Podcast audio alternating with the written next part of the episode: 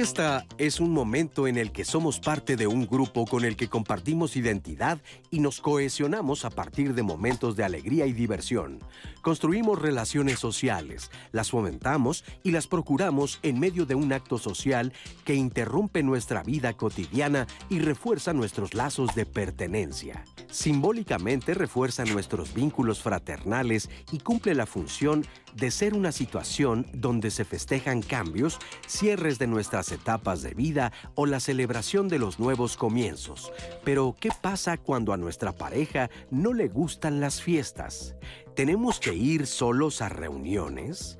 ¿Hay que convencerla de que cambie? Al no ser incluidos en la diversión sin fin, ¿lo consideramos un acto egoísta?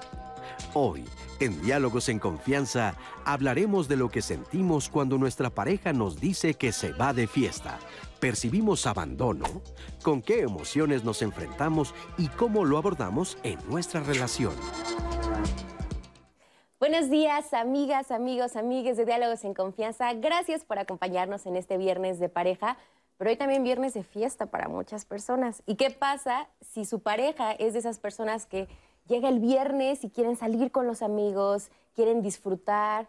¿Y cómo nos sentimos al respecto? Muchas veces sentimos celos, inseguridad, nos angustiamos por pensar que vayan a hacer algo que nos lastime. Vamos a hablar sobre esto también, pero ¿qué pasa cuando nuestra pareja se excede y pasa todo el tiempo en fiesta y empiezan a haber repercusiones dentro de la pareja? Va a ser un gran tema, así que quédense con nosotros. Le doy la bienvenida a nuestras compañeras intérpretes en lengua de señas mexicana. En este momento se encuentra Jimena Raya, que estará alternando a lo largo del programa con Lía Vadillo. Y hoy quiero presentarles y me da muchísimo gusto recibir en el equipo de Diálogos en Confianza, en esta familia, a Eduardo Valenzuela, que va a estar con nosotros en estos viernes de pareja. Vamos a construir la conversación y, por supuesto, va a traer la voz de la audiencia aquí a nuestro panel. Lalo, buenos días, ¿cómo estás? Bienvenido. Buenos días, Nat. Pues muchísimas gracias. Gracias por esta bonita presentación y también por dejarme escuchar un poco las voces de toda la audiencia digital y también en las llamadas del CAT. Les propongo que, que, se conecten a nuestro YouTube, a nuestro Facebook, que nos llamen al 55 51 66 40 00. Déjenos sus mensajes, déjenos sus llamadas. Vamos a hacer una conversación entre todas y todos y te la paso para los panelistas para que podamos liberar todas las dudas que tenemos de la audiencia. Así es, Lalo, ya fuera del aire y en la Junta de Planeación estábamos emocionados porque este es un tema que va a darnos mucho de qué hablar y que incluso nos podemos llegar a identificar en algún momento porque lo hemos vivido o queremos saber qué hacer si en algún momento hay que enfrentarnos a esta situación. Le presento al panel de especialistas que conformará la conversación de hoy. En primer lugar, le damos la bienvenida a Ali Siles Bárcenas. Él es doctor en sociología, maestro en ciencias sociales e investigador del Centro de Investigaciones y Estudios de Género de la UNAM. Ali, ¿cómo estás? Bienvenido. Muy bien, muchas gracias. Muy contento de estar. Y con el mismo gusto le damos la bienvenida a esta conversación a Helios Herrera. Él es consultor en desarrollo humano, escritor y conferencista. Helios, ¿cómo estás? Hola, muy contento de estar aquí. Buenos días a todos. Ya preparadísimos. Y finalmente le damos la bienvenida a Diálogos en Confianza a Mónica Figueroa González. Ella es psicoterapeuta especialista en autoconocimiento, sexualidad y relaciones humanas. Mónica, ¿cómo estás? Bienvenida. Un placer de estar aquí. Hablar de parejas que siempre da muchísimo, ¿no? Y que además nos toca a todos de alguna manera. Así que a ver qué tal nos va con la pachanga. Ah, sí, y es que yo creo que justamente sería una de las primeras cosas que tenemos que, que platicar, que es lo que entendemos por fiesta. Porque para mí una fiesta puede ser una reunión de mis dos mejores amigos y yo, ver películas, estar platicando hasta las 3 de la mañana. Pero para mi pareja la fiesta puede ser irse de reventón, irse a un antro o desde ahí hay que empezar ellos. Bueno, pues la fiesta es interactuar en grupo, ¿no? En general. La fiesta mm. es divertirte, la fiesta es bajar un poco tus, tus defensas y pasar el momento y agradable y divertirte, pasarla bien, sea con tus dos amigos hasta las 3 de la mañana hablando o sea reventados en un antro. La fiesta es la misma, esta interacción con otras personas con el principal propósito de divertirte, tal cual. Claro, y es que muchas veces cuando hablamos de fiestas, luego, luego nos viene el tengo que poner límites en mi pareja o tengo que establecer mm. acuerdos. Y siempre los pensamos en función de la otra persona, de le voy a decir no salgas tanto, o solo mm. una vez a la semana, o si vas, vas conmigo. Pero hasta qué punto los límites también los tenemos que pensar para nosotros mismos, para nuestro bienestar, para nuestro cuidado, Ali, y no tanto para nuestra pareja. Bueno, claro, yo creo que lo más importante para cada quien es precisamente eh, conocer como las necesidades que tiene y, por ejemplo, en este sentido, las necesidades que satisface el espacio de la fiesta para cada uno, ¿no? Porque, como decía Elios, creo que lo importante es eso, como saber que la fiesta se trata de relajar, de de alguna manera de hacer una ruptura de lo que hacemos cotidianamente. Y el tema es que luego en esos espacios pues, se dan otro tipo de interacciones, ¿no? Como el famoso ligue o etcétera. Los bailes. Eh, claro, ¿no? Y, este, y bueno, eso es lo que de pronto le, puede costar trabajo a algunas personas, ¿no? Les puede, como decías, generar a lo mejor ciertas inseguridades o ciertas uh, aprensiones, ¿no? Pero creo que sí es importante como tener claro, pues, a qué vamos a la fiesta y hasta dónde digamos, vamos a interactuar ¿no? en, en, ese sentido, como qué tanto nos vamos a acercar con las personas. Puede ser física, puede ser emocionalmente, puede ser de diferentes formas, ¿no? socialmente incluso. Y tenerlo como muy claro, creo que eso es lo importante. Primero tenerlo uno claro y después socializar esas expectativas, digamos, con la pareja o con las personas con las que estamos en relación.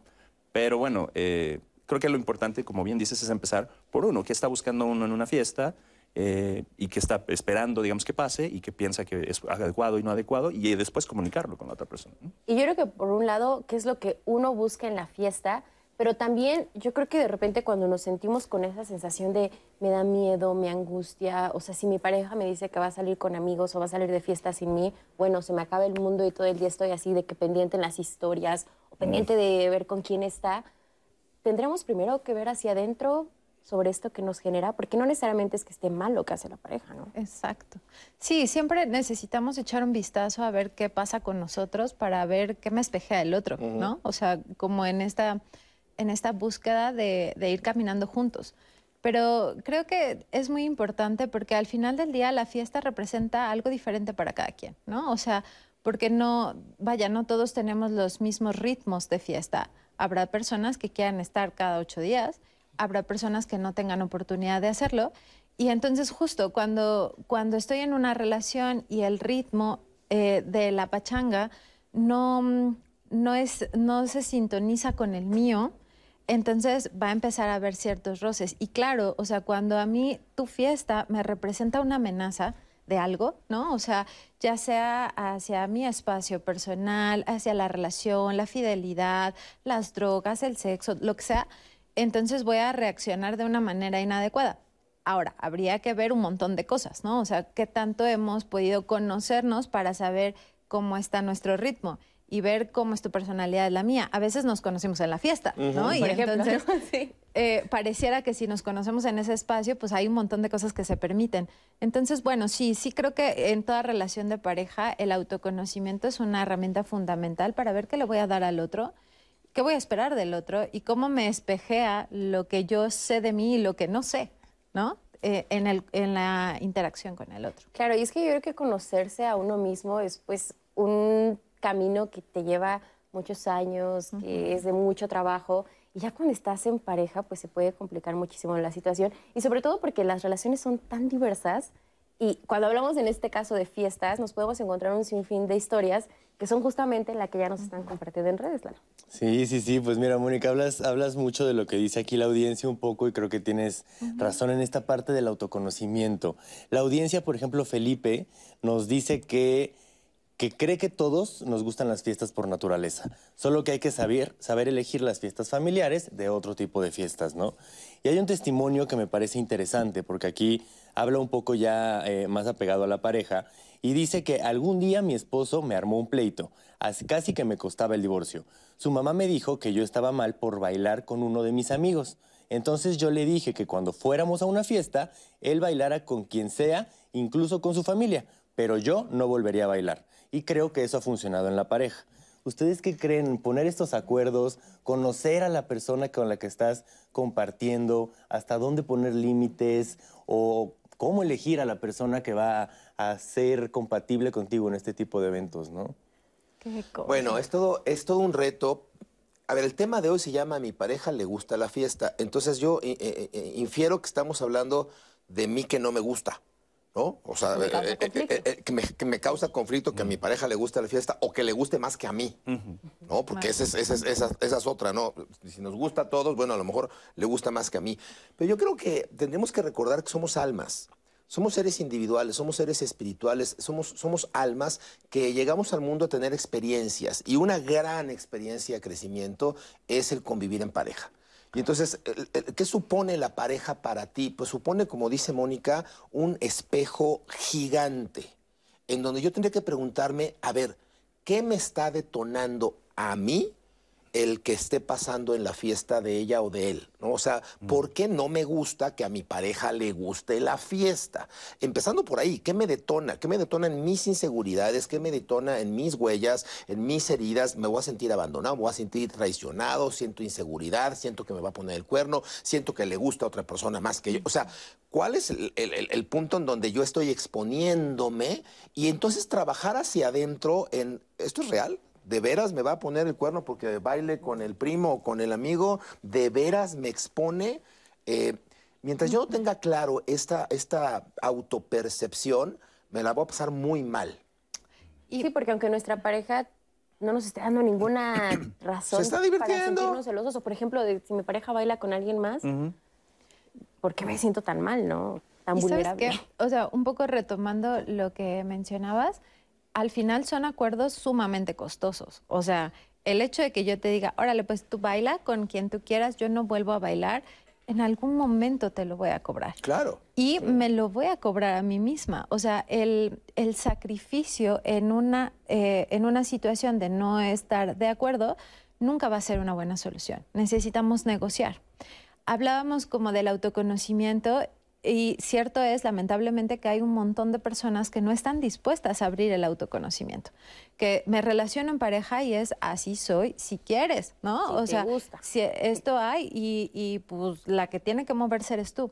Eso es lo que dificulta mucho la dinámica en pareja y que nos lleva mucho a los conflictos. Pero sí me gustaría mencionar que em, lo importante es que hagamos acuerdos y un acuerdo implica saber lo que yo quiero, que tú sepas lo que quieres y entonces encontremos un punto en común. O a veces puedo ceder y vale, ¿no? Vamos hacia lo que tú necesitas, a veces puedes ceder tú. Pero una cosa de- basada en el sacrificio de yo me corto algo, me corto experiencias, me corto em, el placer, el goce y tal, eso siempre va a salir muy caro más adelantito. Sí, porque probablemente lo veíamos ahorita es el baile, pero no sabemos si esto puede crecer, si puede empezar a limitar más a la pareja, ¿no? Sí, claro, yo también pensaba un poco en esto que, que está señalando Mónica, porque si alguien dice, bueno, yo ya no bailo porque no me interesa tanto, tal vez no hay tanto problema en esa situación específica también, que esa es otra cosa que es importante de, de tener en cuenta, que eh, las parejas están normadas generalmente por acuerdos como socialmente aceptados, ¿no? Que muchas veces solo se dan por hecho, o sea, como, ah, como ya somos pareja, pues tienes que bailar conmigo todo el tiempo, por ejemplo, ¿no? Somos exclusivas pareja de baile. Exactamente, ¿no? Eh, y nunca se habla, como dice Mónica, ¿no? A lo mejor no, no es que el- yo pienso de verdad, o como decía Helios, de verdad eso es lo que quiero, o a mí no me molesta que mi pareja baile con alguien más, por ejemplo, ¿no? Entonces, primero hay que razonarlo en ese sentido, pensar como, pues, ¿qué tanto de ese acuerdo ya preestablecido y tal, de veras es válido para mí y para mi pareja en este momento, ¿no? Y, y por otro lado, pues siempre tener como la posibilidad de dialogarlo, porque si a lo mejor llegamos a un acuerdo de este tipo, como dice Mónica, desde el autoconocimiento, como ella decía, ¿no? Desde saber qué es lo que esperamos, qué es lo que queremos, etcétera, pues eso sería lo más razonable, digamos. Pero si lo hacemos un poco como pensando en estas expectativas, por ejemplo, socialmente impuestas, de ahora como ya tengo pareja, solo puedo bailar con mi pareja, y entonces me aguanto las ganas de bailar con mi prima, con mi sobrina, lo que sea, ¿no? Y O ni con te mi amiga, ¿no? pregunto, ¿no? O sea, ni siquiera te digo, tengo ganas de hacerlo. O sea, yo hecho. doy por hecho que, que si lo hago estoy transgrediendo un código en nuestra Exacto. relación que nunca se habló. O el entorno da por hecho, ¿no? Entonces, Sí, uy, claro. este, este novio tuyo no te deja bailar con tu tío que tanto bailabas toda la vida, que se divertían también. Y entonces también te empieza a cobrar el, el ecosistema. Pero yo regreso a este tema de espejearme en el otro. Si yo no sé qué me está detonando, ¿qué es lo que me molesta? Que verla que se divierte, verla que se divierte sin mí, sentirme abandonado, sentirme traicionado, este, hasta dónde realmente, me- qué, qué me- qué es lo que me está activando. Y una vez que entiendo lo que me está activando, pues la comunicación, la, la palabra comunicación en latín es comunicare, poner en común. Entonces tengo que ir a decirte, oye, creo que no es que te no, a ver, no es que no me guste que te diviertas, es que me estoy sintiendo yo de esta manera cuando pasa esto. Y eso es lo que hay que comunicar, porque a lo mejor te puedes ir de fiesta y te puedes divertir igual, siempre y cuando, porfa, procura pues no pisarme este callo que me duele. Y yo procuraré hacer lo mismo de regreso, pero habría que ver qué entiende tu pareja cuando a ti no te gusta la fiesta. O sea, si no nos comunicamos, este, pues nos adivinamos. ¿Y nunca nos adivinamos. puede haber y, y sobre todo disposición como para encontrar este punto medio del que tú hablabas, Moni? Y seguramente en redes ya hay muchas, per- muchas personas que nos están comentando y si no, escríbanos qué es lo que sienten. Lo que decías, o sea, qué es lo que está reflejando cuando una pareja sale de fiesta. Sí, creo que lo que dice Elios es importante y creo que también eh, en redes está la conversación general de los acuerdos, ¿no? Creo que a la mesa estamos trayendo los acuerdos. Sin embargo, me gustaría poner antes de leer unos comentarios en redes algo sobre la mesa que podamos retomar después. ¿Podríamos ver los acuerdos como un tercero en la relación? O sea, el que yo salga de fiesta y mi pareja se quede, eh, tengo que perder mi individualidad en ese aspecto y ceder a no salir para entonces darle gusto a mi pareja o el acuerdo puede ser tan poderoso que me dé mi libertad de salir, que nos conozcamos de dónde viene la molestia y a partir de ahí generar un acuerdo, ¿no? Que creo que es muy importante en los comentarios de redes. Y solamente eh, como resumen, eh, nos dice, por ejemplo, Anaí, que es muy bueno que salgan de fiestas juntos y que puedan tener planes recreativos, sin embargo que también le gustaría negociar hacer otras cosas, por ejemplo ejercicio, reuniones familiares, vayan al cine, o sea, mucha variedad, ¿no? Y Ana María nos dice que la verdad en que ella sí le molesta, o sea, ella no, no va a negociar. Y no es por celos ni tampoco por inseguridad. Su argumento es porque se tienen que quedar a cuidar a los hijos. Creo que también ahí es muy válido cuando hay responsabilidades compartidas en el hogar, ¿no? Y dice que sí, que nos quedamos a cuidar y que de vez en cuando podemos salir de fiesta. Entonces, pues bueno, sigan comentándonos, estamos en la conversación en redes. Llámenos por favor al 55 51 66 4000 y vamos a ver esta cápsula que hicimos con una pregunta que es ¿qué harías si a tu pareja le gustan las fiestas? Preguntamos en nuestras redes sociales qué haces si a tu pareja le gustan las fiestas. Y estas fueron algunas de las respuestas. Karen Durruti Méndez. Me uno a la fiesta. Es importante la comunicación y confianza, platicarlo y tomar acuerdos. Dolores Baez. Aprendo a bailar para poder hacerle buena compañía y tener comunicación para poner reglas para ambos en cuestión de horario, comportamiento en la fiesta y respeto para ambos. Asiel Manuel Morales. Considero que en el diálogo con la pareja se define, porque si ambos les gusta la fiesta, pueden divertirse. Esclarecerlo es importante, además de saber qué busca en las fiestas, cómo se siente, estará evadiendo algo. Víctor 09 Shalom. Me voy con ella. Ana María García Herrera. La comunicación y el respeto es el éxito de las relaciones de pareja. Si ambos vamos a las fiestas, está de maravilla. Si solo alguno debe asistir, se llegan a acuerdos en donde nadie salga lastimado y sobre todo se tenga confianza del actuar del que asista.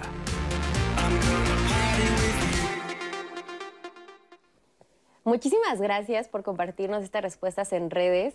A ver, eso de que, a mí- que me inviten, yo creo que también está padre, ¿no? Vamos todos Claro. juntos. Pero a ver, estábamos mencionando... Ah, o sea, ya hiciste comunidad, ya todos A juntos todos vamos, a la fiesta. Ahora.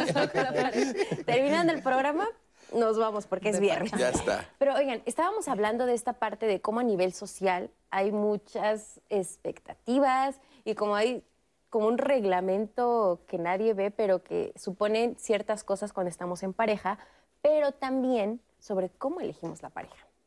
Por ejemplo, muchas veces dicen que los opuestos se atraen. Y yo creo que en este caso de las fiestas, como que este dicho viene mucho a colación, porque entonces algo que te atrae al inicio de, ah, es que es súper extrovertido, me encanta que se llame de la fiesta, que se sube a la mesa a bailar, que hace shots y todo. Pero ya cuando estás en la relación dices, ay, no, creo que ya no me encanta, ¿no? O sea, ¿qué tan cierto es que los opuestos se atraen?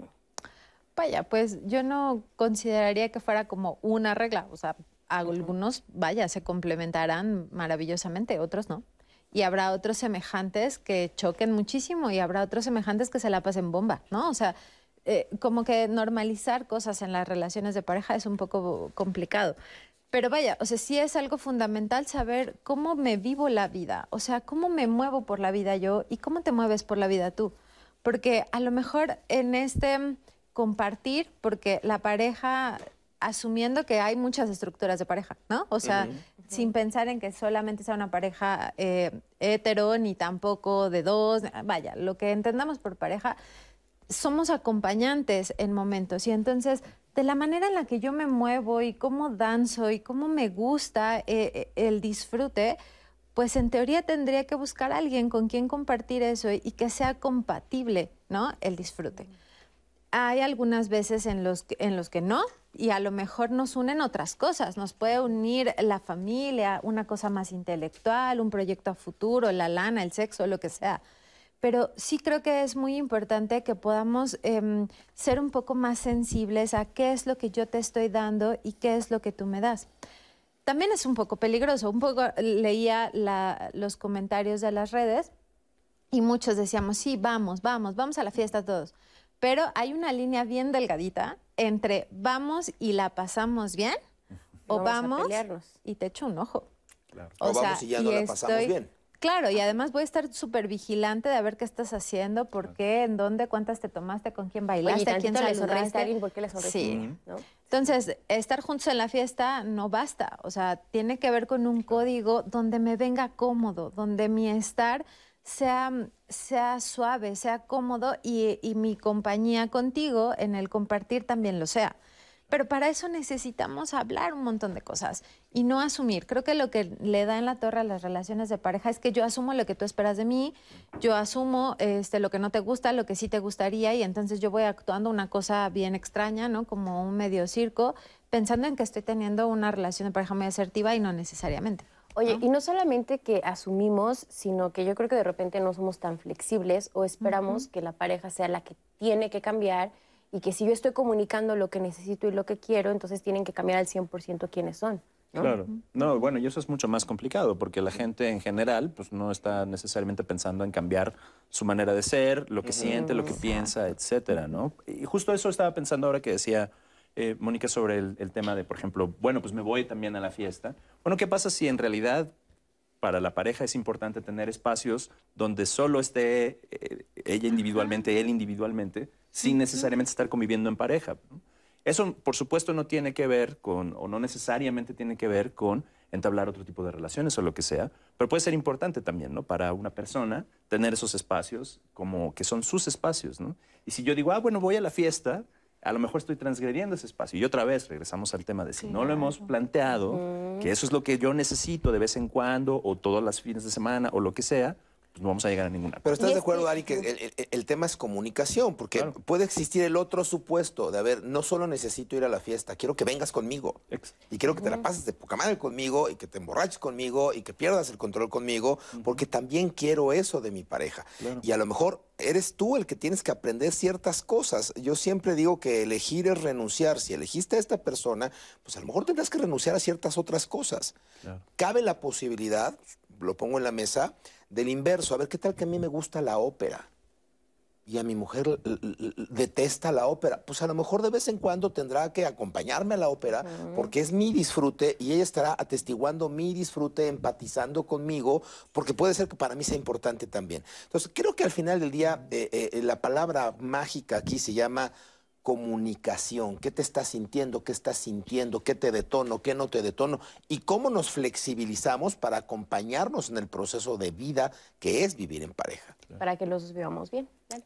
La verdad es que lo que tú decías, Ali, es importante y también uniéndolo con todo lo que han dicho, yo pongo sobre la mesa esta parte de hablamos de celos, hablamos de ir a cuidar a la pareja, hablamos de a ver qué estás haciendo y llegar a acuerdos, pero ¿qué pasa cuando los celos son de atención? No es tanto de que vayas a besarte a alguien, vas a bailar con alguien. ¿Qué pasa si yo me pongo celoso de que te la pases bien con alguien más que no es conmigo, no?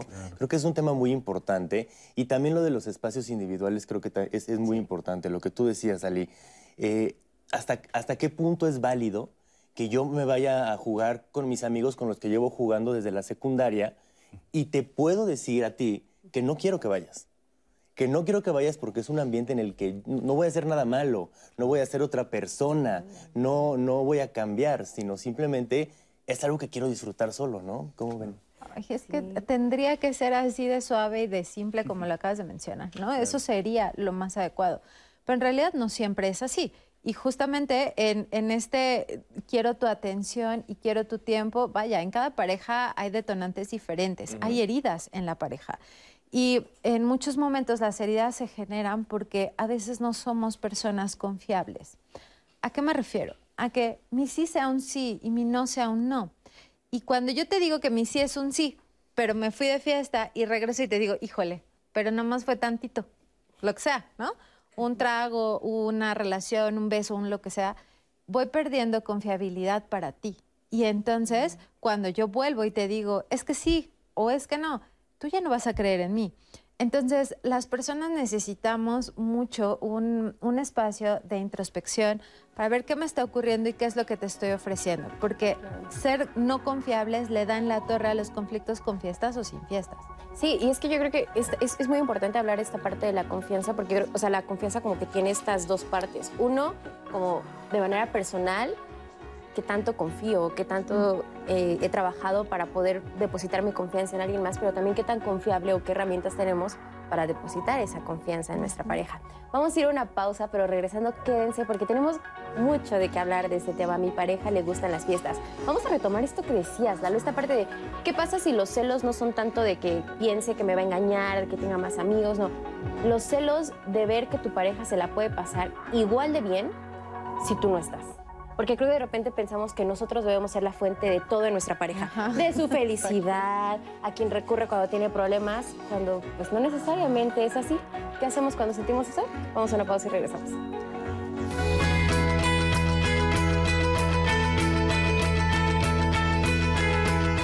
Reflexionar y tomar conciencia sobre los aspectos que consideramos primordiales para elegir pareja, además de fortalecer el autoconocimiento, contribuye a establecer vínculos afectivos más sólidos.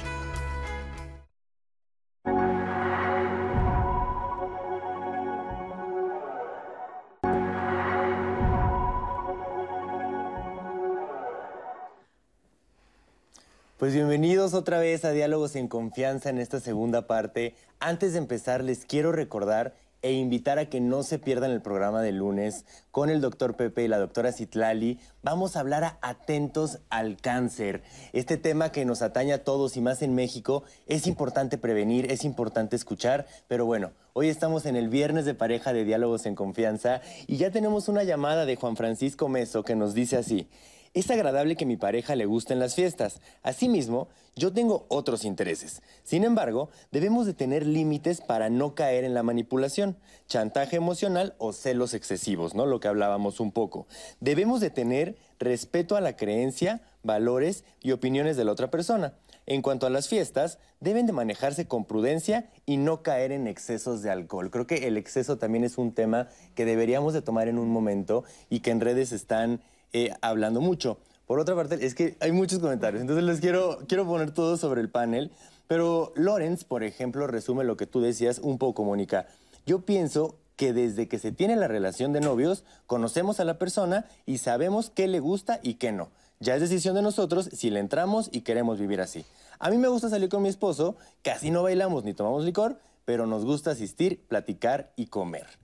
Después, Liuba nos dice, por otra parte, la idea romántica del amor, de que todo lo puede, hace pensar que las personas fiesteras y borrachas van a cambiar con gran amor. Eso es falso, eso es un autoengaño. La gente no cambia según Liuba. Y dos comentarios más rapidísimos. A mí me gustan las fiestas y mi pareja es, no estira ni afloja. No le gusta bailar y a mí sí. Siempre viene el conflicto. Ahora yo me divierto sola y solo quiero vivir de fiesta y ya. Cuéntanos qué, qué, pensó tu pareja cuando tomaste la decisión, querida Laura. Oye, Alida nos dice, mi esposo y yo somos de poca fiesta. Cuando éramos novios, supongo que le encantaba salir y se metió a clases para aprender. No, se metió a clases para aprender a bailar. Es lo mejor que han hecho por mí la, la, cosa más bonita que han hecho por mí, nos divertimos mucho, pero no es el mejor bailarín. Esta parte, esta parte de decir, bueno, pues estoy aportando un poco, ¿no? Me estoy poniendo de mi parte para que entonces podamos disfrutar juntas y juntos, ¿no? Pero bueno, les quiero invitar a escuchar el testimonio de Julio. Julio dice y se cuestiona en un momento que su pareja le decía que qué tenían otras personas que no tenía ella para poder divertirse con, con ellos. Vamos a ver su testimonio. Tengo 36 años de edad, vivo en la Ciudad de México, actualmente estoy soltero.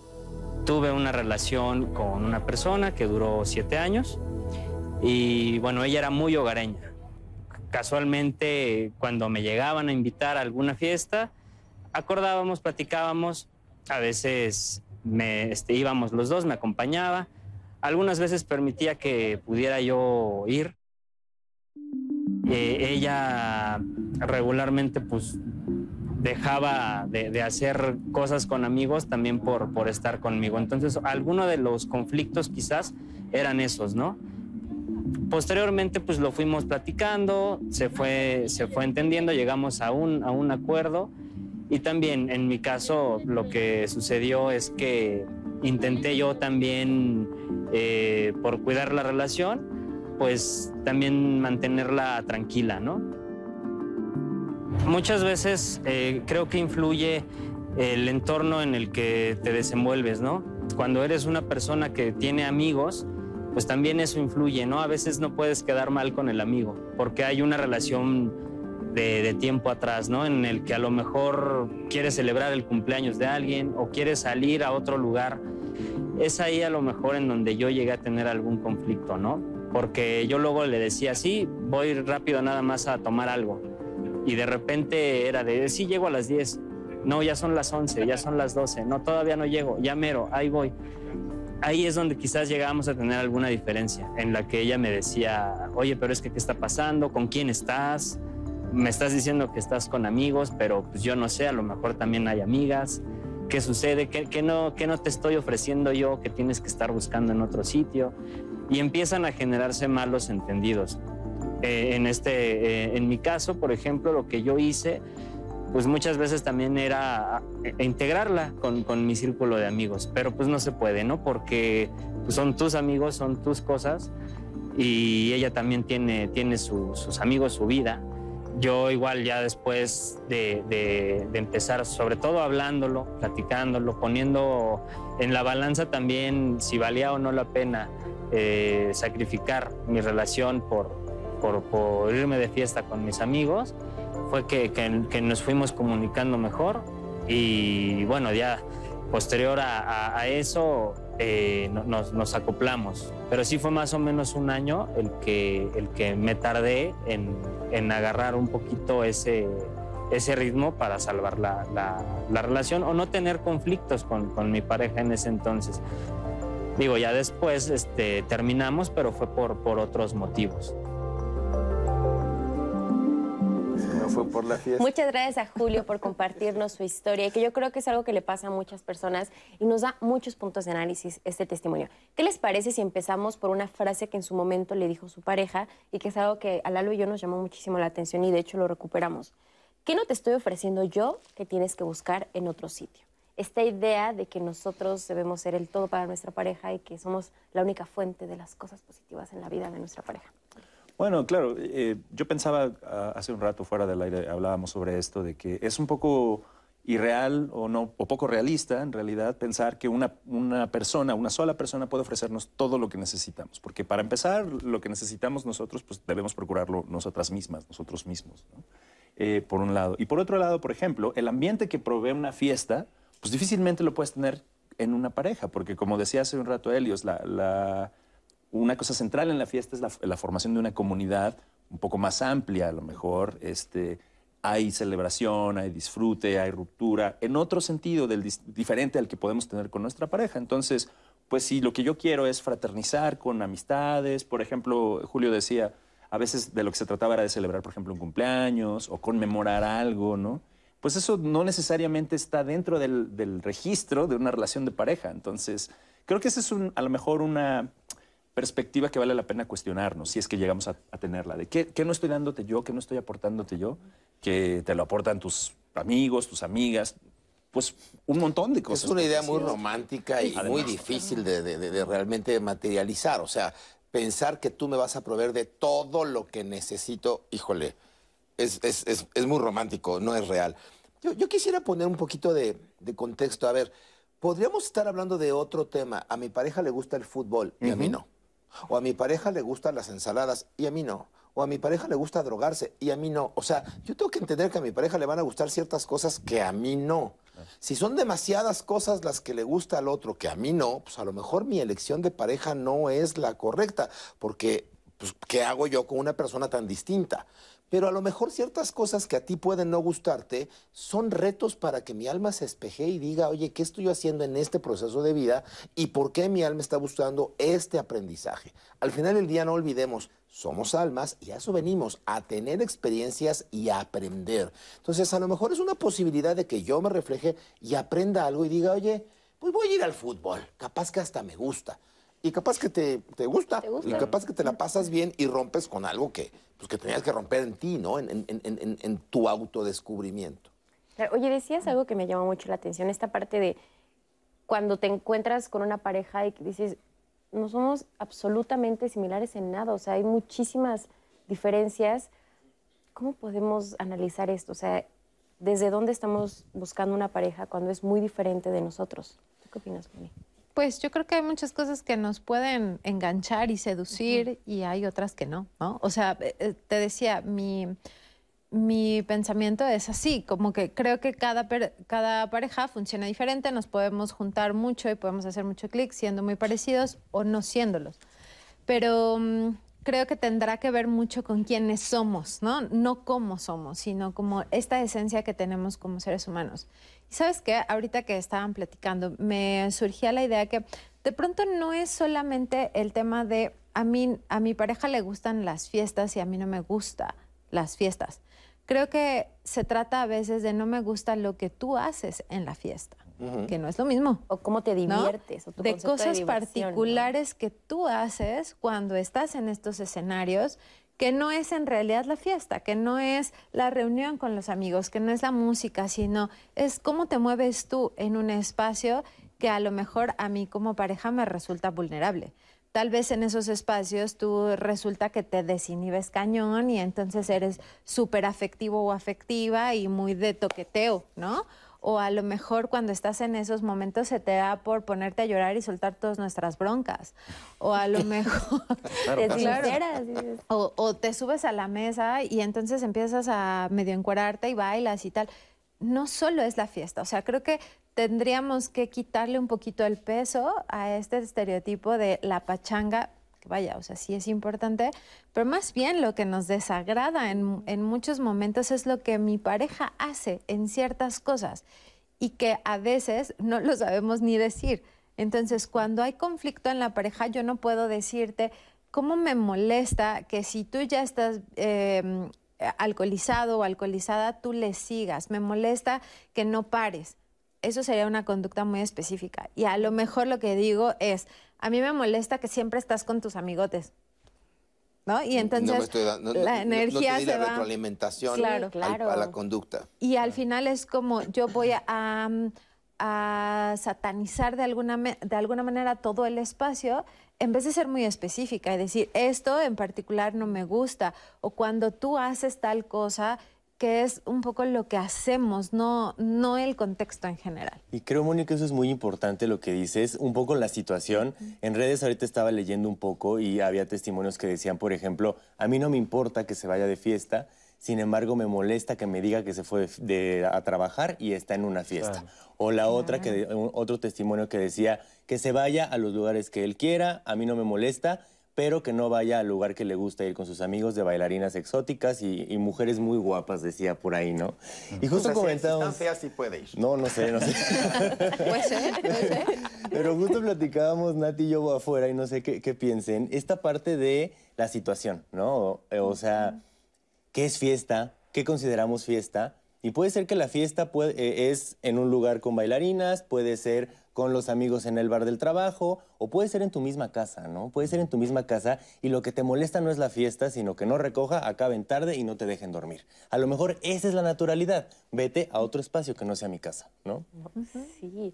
Yo, yo insisto, tendríamos que entender qué nos está pasando a nosotros, porque si el conflicto es que se vaya de bailarinas porque me va a poner el cuerno con una bailarina, o sea, habría que preguntarle, ¿prefieres que se vaya a su club de Toby y que te ponga el cuerno con su compadre? Eh, o sea, ¿de qué se podría, no? O sea, ¿de qué estamos hablando? ¿Qué es lo que realmente te mueve? ¿Qué es lo que te detona a ti? Y eso, primero encontrarlo y luego platicarlo.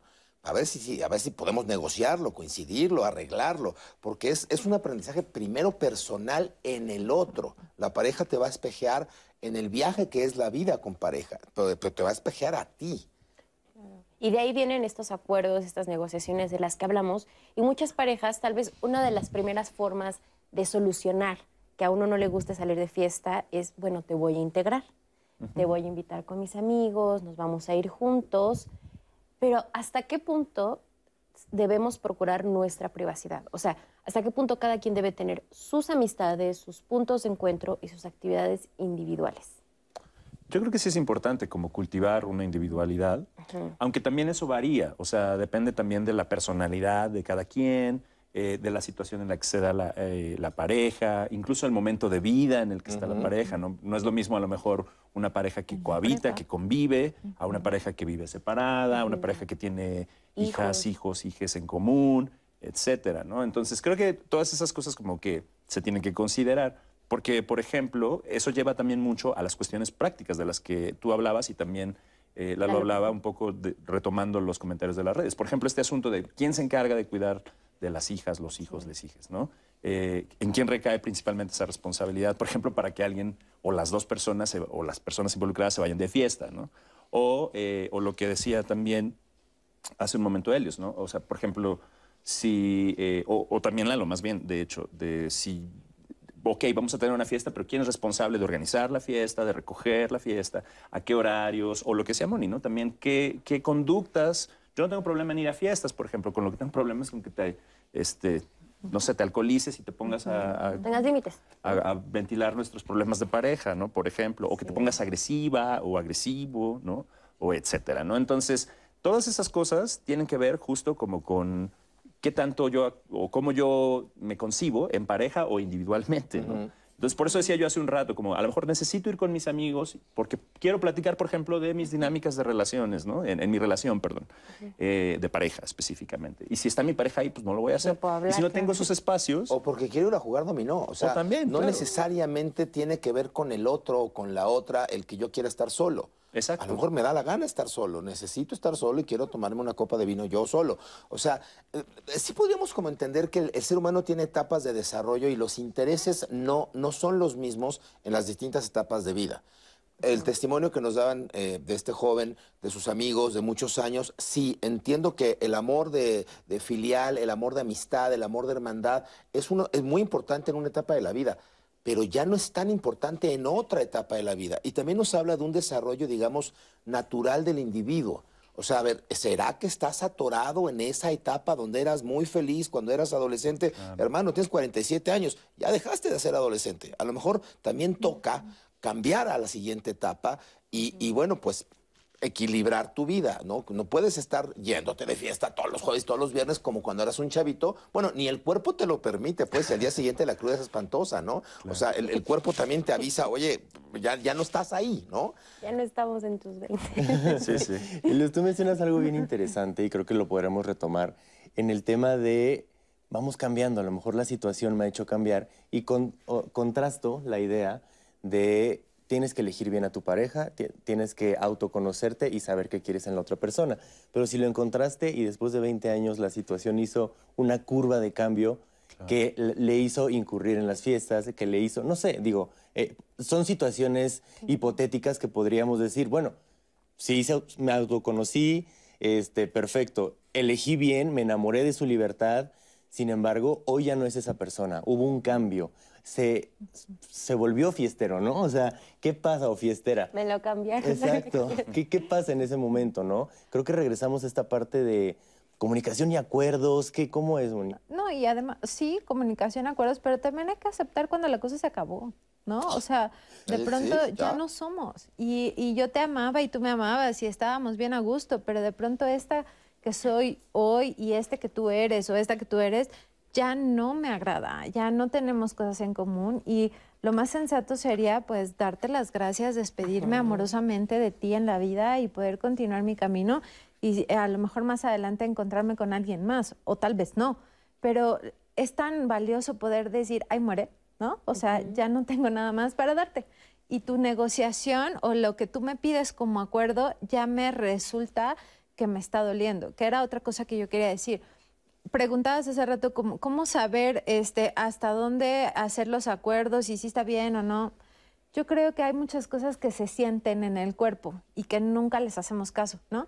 Cuando tu pareja te dice, este, es que quiero ir contigo a la fiesta, tú tienes una reunión con tu generación de la universidad y tu pareja se pega, ¿no? Y quiero ir contigo a la fiesta. En el momento uno, tú aquí adentro ya sabes si quieres que vaya o no. Se siente, cuando el otro invade tu espacio personal, hay información en el cuerpo que te lo dice. Sería maravilloso que lo escucháramos y que desde ahí pudiéramos decir, ah, creo que esto no me viene muy bien, para poderte decir, "Mm, te propongo otra cosa, no me dan muchas ganas y tal. Pero ser consciente de mis límites también implica ser consciente de lo que yo tengo y siento y lo que tengo en mis manos para ofrecerte. Y si ya no lo tengo, y si eso que tú me das ya no me gusta, y si eso que tú quieres de mí, que a lo mejor puede ser padrísimo, tu pareja te puede decir, mira, vamos a hacer cosas juntos cada fin de semana, ¿qué quieres tú? ¿Qué quieres yo? Y si tú te das cuenta que ya no tienes voluntad, amor, erotismo, seducción, pues ya que le das al cuento, ¿no? O sea, sería maravilloso que nos pudiéramos despedir. Lo jodido está cuando ni te despides, nomás destruyes eso que se está queriendo medio acomodar y pues estamos en relaciones bien lastimosas. ¿no? Así es. De hecho, tenemos el, el testimonio de una pareja, Selene Juárez y Fernando García, que justamente nos hablan cómo ellos trabajaron eh, después de casarse, de estar juntos mucho tiempo, el hecho de que a ella le gustara mucho salir de fiesta, cuando reconoce el momento de vida en el que está y qué fue lo que hizo al respecto. Mi nombre es Elena Juárez Muñoz, tengo 36 años. eh, ten- estoy actualmente casada con Fernando. eh, tenemos cuatro años de casados. Nos conocemos ya de hace 14 años atrás, este, por cuestiones de que nuestras familias se conocen y nos conocemos en una fiesta. Desde que yo voy a la prepa, eh, cada, cada ocho días me gustaba salir con mis amigos de la escuela, con mis primos. Este, en la universidad se incrementó. eh, igual, eh, pues a veces era ya no llegar a la casa y eso. Eh, de hecho, con mis primas salíamos de fiestas. Entonces, eh, ahí en, esas, en ese lugar, pues yo conocí a Fernando. eh, ahí era, un, era un baile, entonces este, eh, nos encontramos a, la familia de su amiga, entonces me lo presentó. Entonces, pues a él me agrada porque siempre que yo acudía a estas fiestas familiares, él era como mi pareja de baile. Entonces, pues es muy, muy agradable porque siempre ha sido muy respetuoso y muy tranquilo.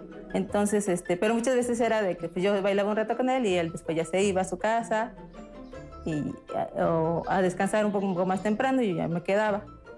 Mira, lo que pasa que, por ejemplo, yo actualmente pues trabajo y pues hay veces que no, no se puede salir todos los fines de semana, ¿no?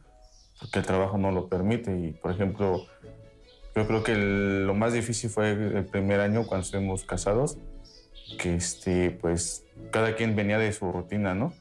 En cierto punto ya para mí también empezó a ser un problema también con mi familia y con él porque pues eh, tuve que hacer una evaluación si mis si estas personas con las que salía realmente eran mis amigos. También implicaciones económicas porque a veces pues este pues él gastaba mucho en esas fiestas o al otro día tenía cosas que hacer y ya no las hacía. Y ya cuando me casé con él, pues, eh, pues sí me di cuenta, no tuve que tomar una evaluación. O sea, es una diversión momentánea con personas que pues mm, pues a lo mejor no son tanto tus amigos, ¿no? Son amigos momentáneos de fiesta. Entonces cuando surge este problema, cuando nos casamos y eh, pues yo me seguí la fiesta este, y discutimos, pues sí llegamos a un acuerdo de, eh, pues evalúa qué es lo importante, ¿no? Este, mira, más que nada yo siento que es que haya un balance en todo, ¿no? Porque pues, o sea, sí hay momentos para divertirse, pero no todo en la vida es diversión. Un rato, no sé, dos, una, dos, tres de la mañana hasta de regreso, y pues no, no pasa nada, ¿no? Digo, a final de cuentas se llega en un acuerdo. Pues actualmente pues eh, nos sentimos mm, muy contentos, estamos bien. Eh, salimos, salimos eh, de vez en cuando con la familia, eh, es una diversión agradable, eh, convivir pues entre todos y con amigos que son realmente cercanos en, en una manera más sana. Gracias, Elena, Eduardo, por compartirnos su dinámica de pareja y cómo solucionaron pues esta situación a la que se enfrentaron en algún momento. En el caso de Selene, ella lo dice a toda voz. O sea, llegó un momento en el que mis dinámicas de fiesta me causó problemas económicos, o sea, de repente con mi familia. ¿Qué pasa cuando se hace una relación de pareja? Hemos hablado mucho de que nos tenemos que checar a nosotros, pero en este caso, pues podemos ver que claramente había una conducta que pues, era un poco destructiva. Pero entonces no era que no me gusta la fiesta. Es lo que dice Mónica, no me gusta lo que haces en la fiesta, los límites que rompes en las fiestas y los acuerdos que establecimos que no tendrían que ser rotos. El, anterior testimonio nos decía, le dije a mi mujer que llego a las 11, y eran las 11 y las 12 y la 1 y las 3 y las 4 y así nos sorprendió la luna. O sea, eh, no es que no me guste la fiesta, es que hicimos un acuerdo y no lo estamos cumpliendo. Y no es que yo sea tu papá para que tú y yo dijimos que tienes que llegar temprano. No, es que dijimos a la una, hicimos un acuerdo, se rompe el acuerdo y claro que va a haber incomodidad de uno o del otro. La fiesta, el fútbol o la barbacoa es, irreverente, es, irrelevante. Lo que está pasando es que no, nos respetamos un acuerdo. Y en este testimonio, bueno, e, esa conducta además nos está generando consecuencias a los dos, en lo económico, en lo familiar, en lo social, pues entonces ya no está padre. Y ahí es donde hablamos tanto de esta parte de empezar a poner límites. O sea, en una situación muy concreta como esta, mi pareja cada que sale regresa o muy borracho o, ya se gastó la quincena, se fue porque le acaban de depositar y estamos en aprietos. O sea, ¿cómo empezó a poner límites así? Bueno, creo que regresamos al, asunto de hay que comunicarlo para empezar. No podemos nada más como recurrir al conflicto, porque a veces el conflicto pues, solo genera más conflicto, engendra más conflicto, ¿no? Entonces, si cuando llega mi pareja eh, le confronto y entonces eso lleva a otro conflicto, a lo mejor no es la mejor ruta, pero sí definitivamente hay que hacerlo, hay que vocalizarlo, hay que decir, esto es un problema, a mí me representa un problema, a nosotras o nosotros nos representa un problema de esta forma, ¿cómo lo atendemos? ¿no? Y entonces pongámonos de acuerdo en que, bueno, por ejemplo, eso, no te puedes gastar el dinero común, por ejemplo. Está bien que te vayas de fiesta, pero no te puedes gastar el dinero común porque lo necesitamos para otras cosas, ¿no? Porque hay que pagar la renta, porque hay que pagar los servicios, lo que sea, ¿no? O lo que decíamos hace un rato también, de no te puedes ir de fiesta, decir que llegas a una hora y luego terminar llegando hasta cualquier otra hora y además yo me quedo aquí responsable de la casa, responsable de las hijas, los hijos, etcétera, ¿no? Oigan, en ese testimonio también, y, bueno, en el, en el pasado que vimos, la parte de los amigos se vuelve también todo un tema cuando hablamos de fiesta, ¿no? Porque tú lo decías, Moni. O sea, de repente, ay, no, o sea, tantito me dice que va a salir con X y Y, y yo ya sé que esto va a terminar mal. O ya sé que, que ni va a llegar, que mejor lo voy a ver o la voy a ver hasta mañana. ¿Qué pasa? ¿Cómo se transforman nuestras relaciones de amistades? Y también yo creo que algo bien importante, hablamos de renuncias, hablamos de límites, pero ¿cuál es esa línea que no se debe pasar para no perder lo que soy como persona y para, tampoco llegar a resentir a mi pareja? Vamos a ir a una pausa, pero antes a ver, un comentario, Miralita, antes de ir a... Ay, pues mira, qué chulo, la verdad es que nos confesó algo. Buen día, cierto, a mí me tomaba el alcohol y seguía con mi ritmo de soltero. Tuve suerte con mi esposa, ahora trato de consentirla. Entonces, pues sigan comentando en redes sociales. Nosotros volvemos en un momento a Diálogos en Confianza.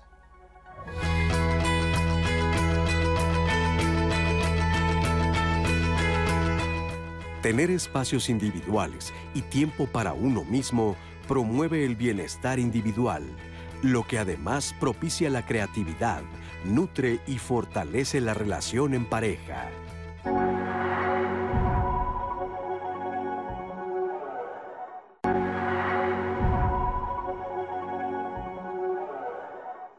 bienvenidas y bienvenidos a Diálogos en Confianza.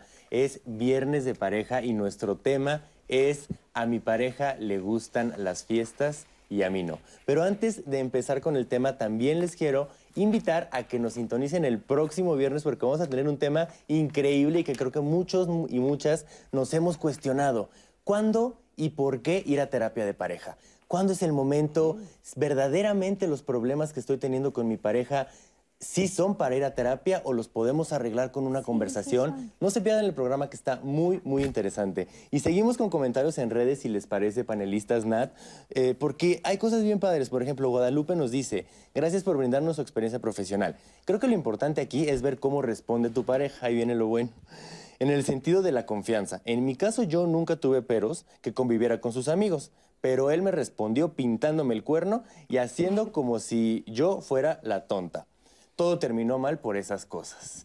Ese es donde también se cuestiona un poco pues la confianza, en lo que decíamos, hablando de la fiesta. las actividades y también otra que dice, mi esposo tiene actividades específicas con amigos. Cada año se va por cinco días a pescar o cazar. Al principio se iba solo e incluso se llevaba a nuestros hijos. Es muy importante la confianza. Al principio me causó un poco de molestia, desconfianza, pero ahora es muy diferente. Por mi parte, yo salgo con mis amigas y nunca ha sido un problema para él. Creo que ahí, eh, Rosa, creo que has encontrado un buen punto medio en donde pueden los dos disfrutar de su tiempo libre. Pero bueno, antes de continuar con la plática, vamos a ver el testimonio de Rebeca. Rebeca nos platica de una situación que le pedía a su pareja que la integrara a sus fiestas y su pareja decía que no, que no era lo correcto o que no quería presentarle a sus amigos. Vamos a verlo.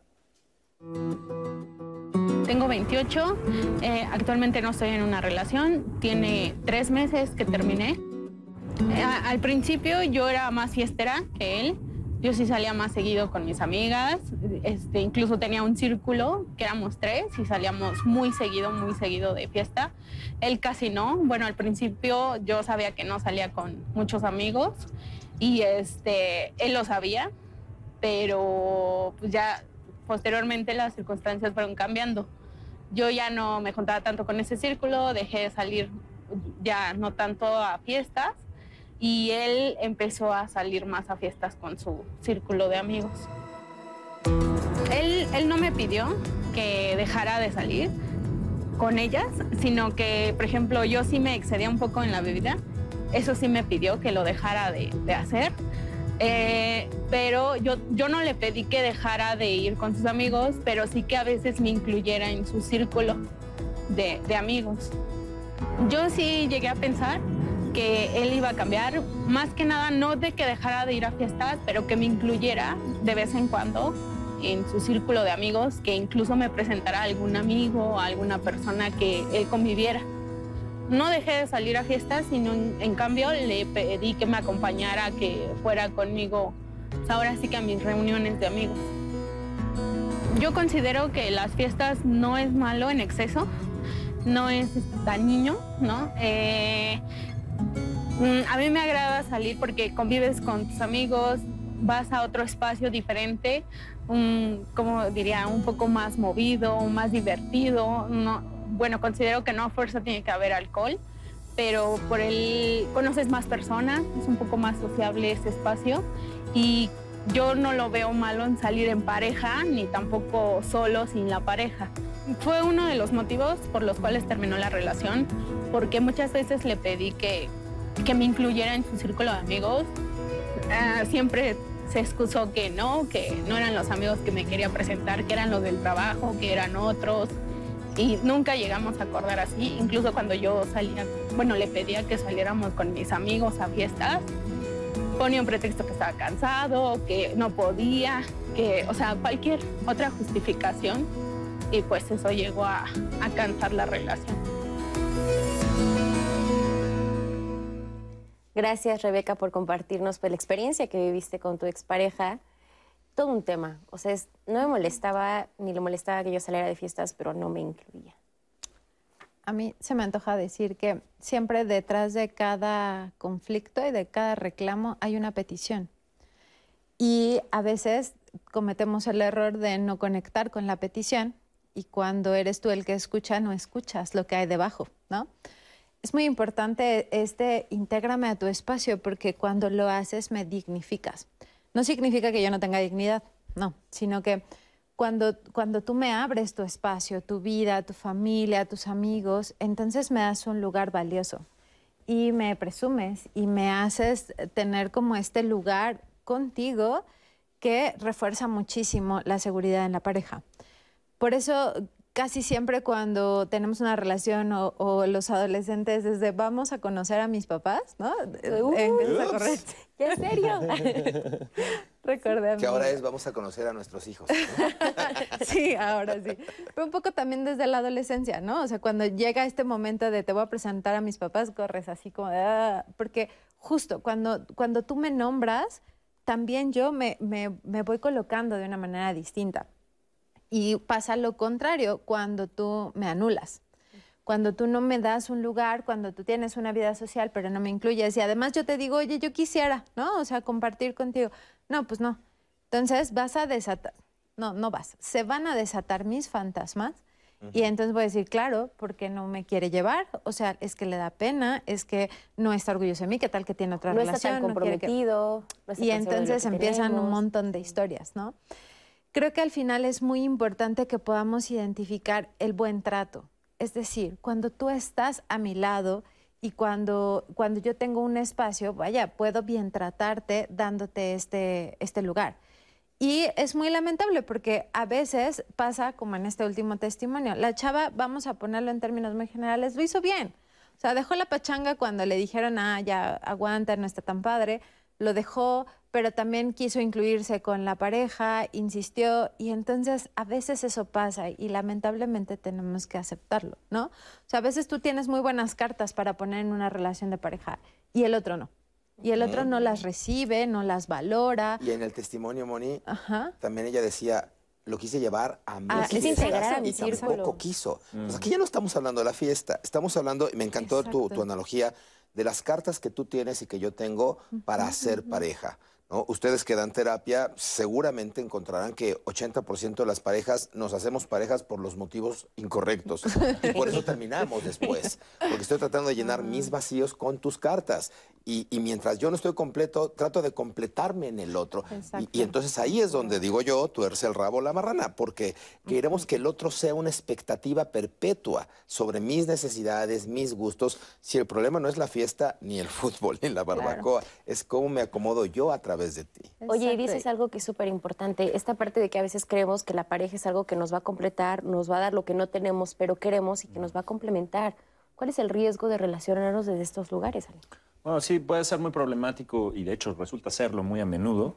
Justo esta idea, como decía hace un rato, es muy romántica de la media naranja. ¿no? Así de, claro, yo estoy incompleto, incompleta, y entonces otra persona me va a venir a completar. Y eso en realidad es también muy poco realista, porque lo, lo ideal sería que nosotros fuéramos personas completas, que podemos ofrecer una serie de cosas, un poco como decía Moni, eh, a otra persona completa también, ¿no? Y también es problemático si otra persona está esperando que yo le complete. Lo que decíamos hace un rato, ¿no? De que mi pareja haga todo lo que necesito para que yo esté feliz y a lo mejor si no lo está haciendo, pues lo voy a buscar en otra parte, etcétera, ¿no? Entonces, creo que es problemático planteárselo de esa forma. Más bien hay que pensarlo desde nosotras mismas, nosotros mismos, qué llevamos nosotros a ofrecer a las relaciones, qué necesidades tenemos, porque sí las tenemos, por supuesto. Claro. Pero tenerlas claras, digamos, y tener claro que no una pareja tiene la responsabilidad de cubrirlas. ¿no? Y, y no solamente ya que estás en la relación, sino yo creo que desde mucho antes, Claro. desde cómo elijo pareja. O sea, yo creo que sí hacer este ejercicio de, a ver, ¿qué es lo que me atrae? ¿Por qué me atrae esto?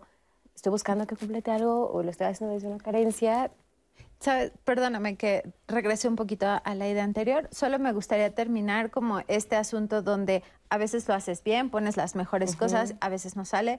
Es importante que cuidemos dos cosas. Primero, toma tus cartas y retírate, ¿no? Cuida de tus cartas. Cuida de ti. No es necesario que te quedes en una relación donde por más que insistes, no hay respuesta, no hay apertura.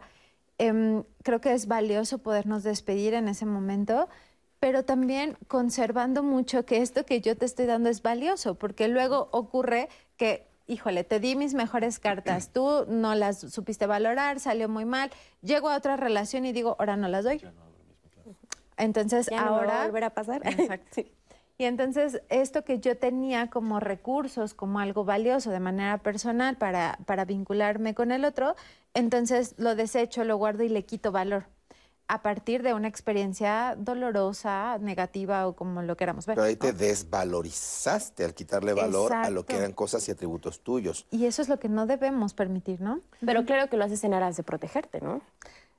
en sí, teoría. porque se activan las heridas, nuevamente, se activan tus propias heridas. A, a- a mí me gustaría empezar a concluir, porque ya, ya estoy viendo en tus ojitos la amenaza de que el tiempo va a acabar. No, Y entonces- todavía tenemos un bloque. Así que no se vayan. Ah, entonces un no bloque todavía, todavía. No, a mí me gustaría poner en la mesa esta idea de que el amor, el amor se construye, el amor en pareja se construye, no se da, no es que me encontré a mi media naranja, no, no existe, por Dios. Este, eh, eh, soy una naranja completa, medio mordida y medio magullada, pero completa, ¿no? O sea, eh, el amor se construye y se construye cada día. Y a lo mejor hombre, si, si no te gustan las fiestas, pues voy y trato. Y si tú a ti no te gusta el fútbol, pues un día te acompaño. Y tratamos de construirlo con decisiones y acciones conscientes. No necesariamente siempre voy a hacer cosas que me gusta hacer. Hombre, si sabes que en el trabajo tienes que hacer cosas que no te gustan, pues claro, a veces a- a- haré cosas que no me gustan. ¿Por qué? Porque a ti son importantes. Pero desde el amor. Pero desde el amor consciente No y no desde la dependencia, no de lo hago para que no me dejes, Exacto. lo hago para que no me engañes, lo hago para que no me mientas, no, lo hago porque te amo y porque quiero ofrendarlo hacia ti y espero también reciprocidad. Por supuesto que espero que, me- que vayamos a la ópera de vez en cuando. O sea, es un construir la relación y disfrutarla a partir del amor consciente. Claro, y desde la sensación de soy una persona completa. Y estés o no, sigo igual de completo. Y es que yo creo que esta parte, o sea, sí quiero aterrizar en esto de cómo elegimos pareja. O sea, desde ahí podemos prevenir muchas situaciones como el tener un conflicto por la fiesta. ¿O tú qué opinas, Moni? Sí, bueno, sería maravilloso que todos fuéramos conscientes de nuestros guiones de vida, ¿no? Y entonces, Ay, sí. ¿cuál es el guion? que- Por favor, favor. pásenme el guion. Y aquí cabe perfecto el comercial, por favor, vayamos a terapia, ¿no? O sea, es un escenario maravilloso para poder encontrar esas respuestas. Sería maravilloso que las Anunciaba conociéramos. Eduardo, ahora, ¿cuándo ir a terapia? Y tú decías, los jueves.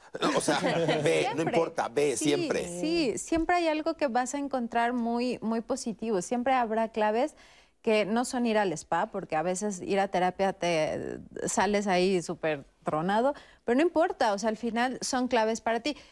¿Qué tan importante es saber cómo elegimos pareja? Bueno, pues si tuviéramos un poco más de conocimiento, sabríamos que podemos elegir pareja desde el bienestar y desde eh, esto que me complementa y est- esta mm, comunicación o este andar que me ayuda a caminar por la vida de manera suave y agradable. Pero a veces no, a veces elegimos pareja desde las heridas, desde el- los fantasmas del pasado, desde eh, situaciones adictivas y pues ahí está de la patada. ¿Cómo lo vamos a saber? A veces, ya que la relación se está dando. O sea, ya que están los catorrazos, Ya que tienes que hacer la. Ya que te equivocaste, pues sí. Pero se trata de retomar y entonces si no estás bien, saber que no estás bien en la relación de pareja es bien fácil. O sea, se sabe luego, luego. Aunque pongas un montón de imágenes en el Face y todo el mundo te vea que no te peleas con tu pareja, Aunque tengan la foto aquí agarrados de la adentro, mano. ajá, sabes cuando no estás en armonía y cuando no estás en un desarrollo óptimo.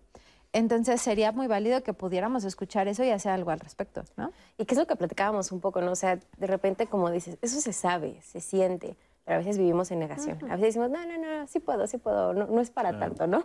Lalito, ¿qué nos están diciendo en las redes? Bueno, las redes están, eh, la verdad es que nos están comentando mucho de lo que ya hemos platicado, solamente poner sobre la mesa, por ejemplo, María Eloísa nos dice que rara vez sale con sus amigos, pero cuando sale invita a su pareja. La pasan genial, pero nos confiesa que parte de invitarlo es para que vea que ella no hace nada malo. Pero además, ella no se siente libre del todo de bailar o echar cotorreo con sus amigos y amigas. Yo creo que ahí ya eh, hablamos de un tema, pues, como que le está- se está limitando lo que entiendo María Eloísa y digo, lo pongo sobre la mesa.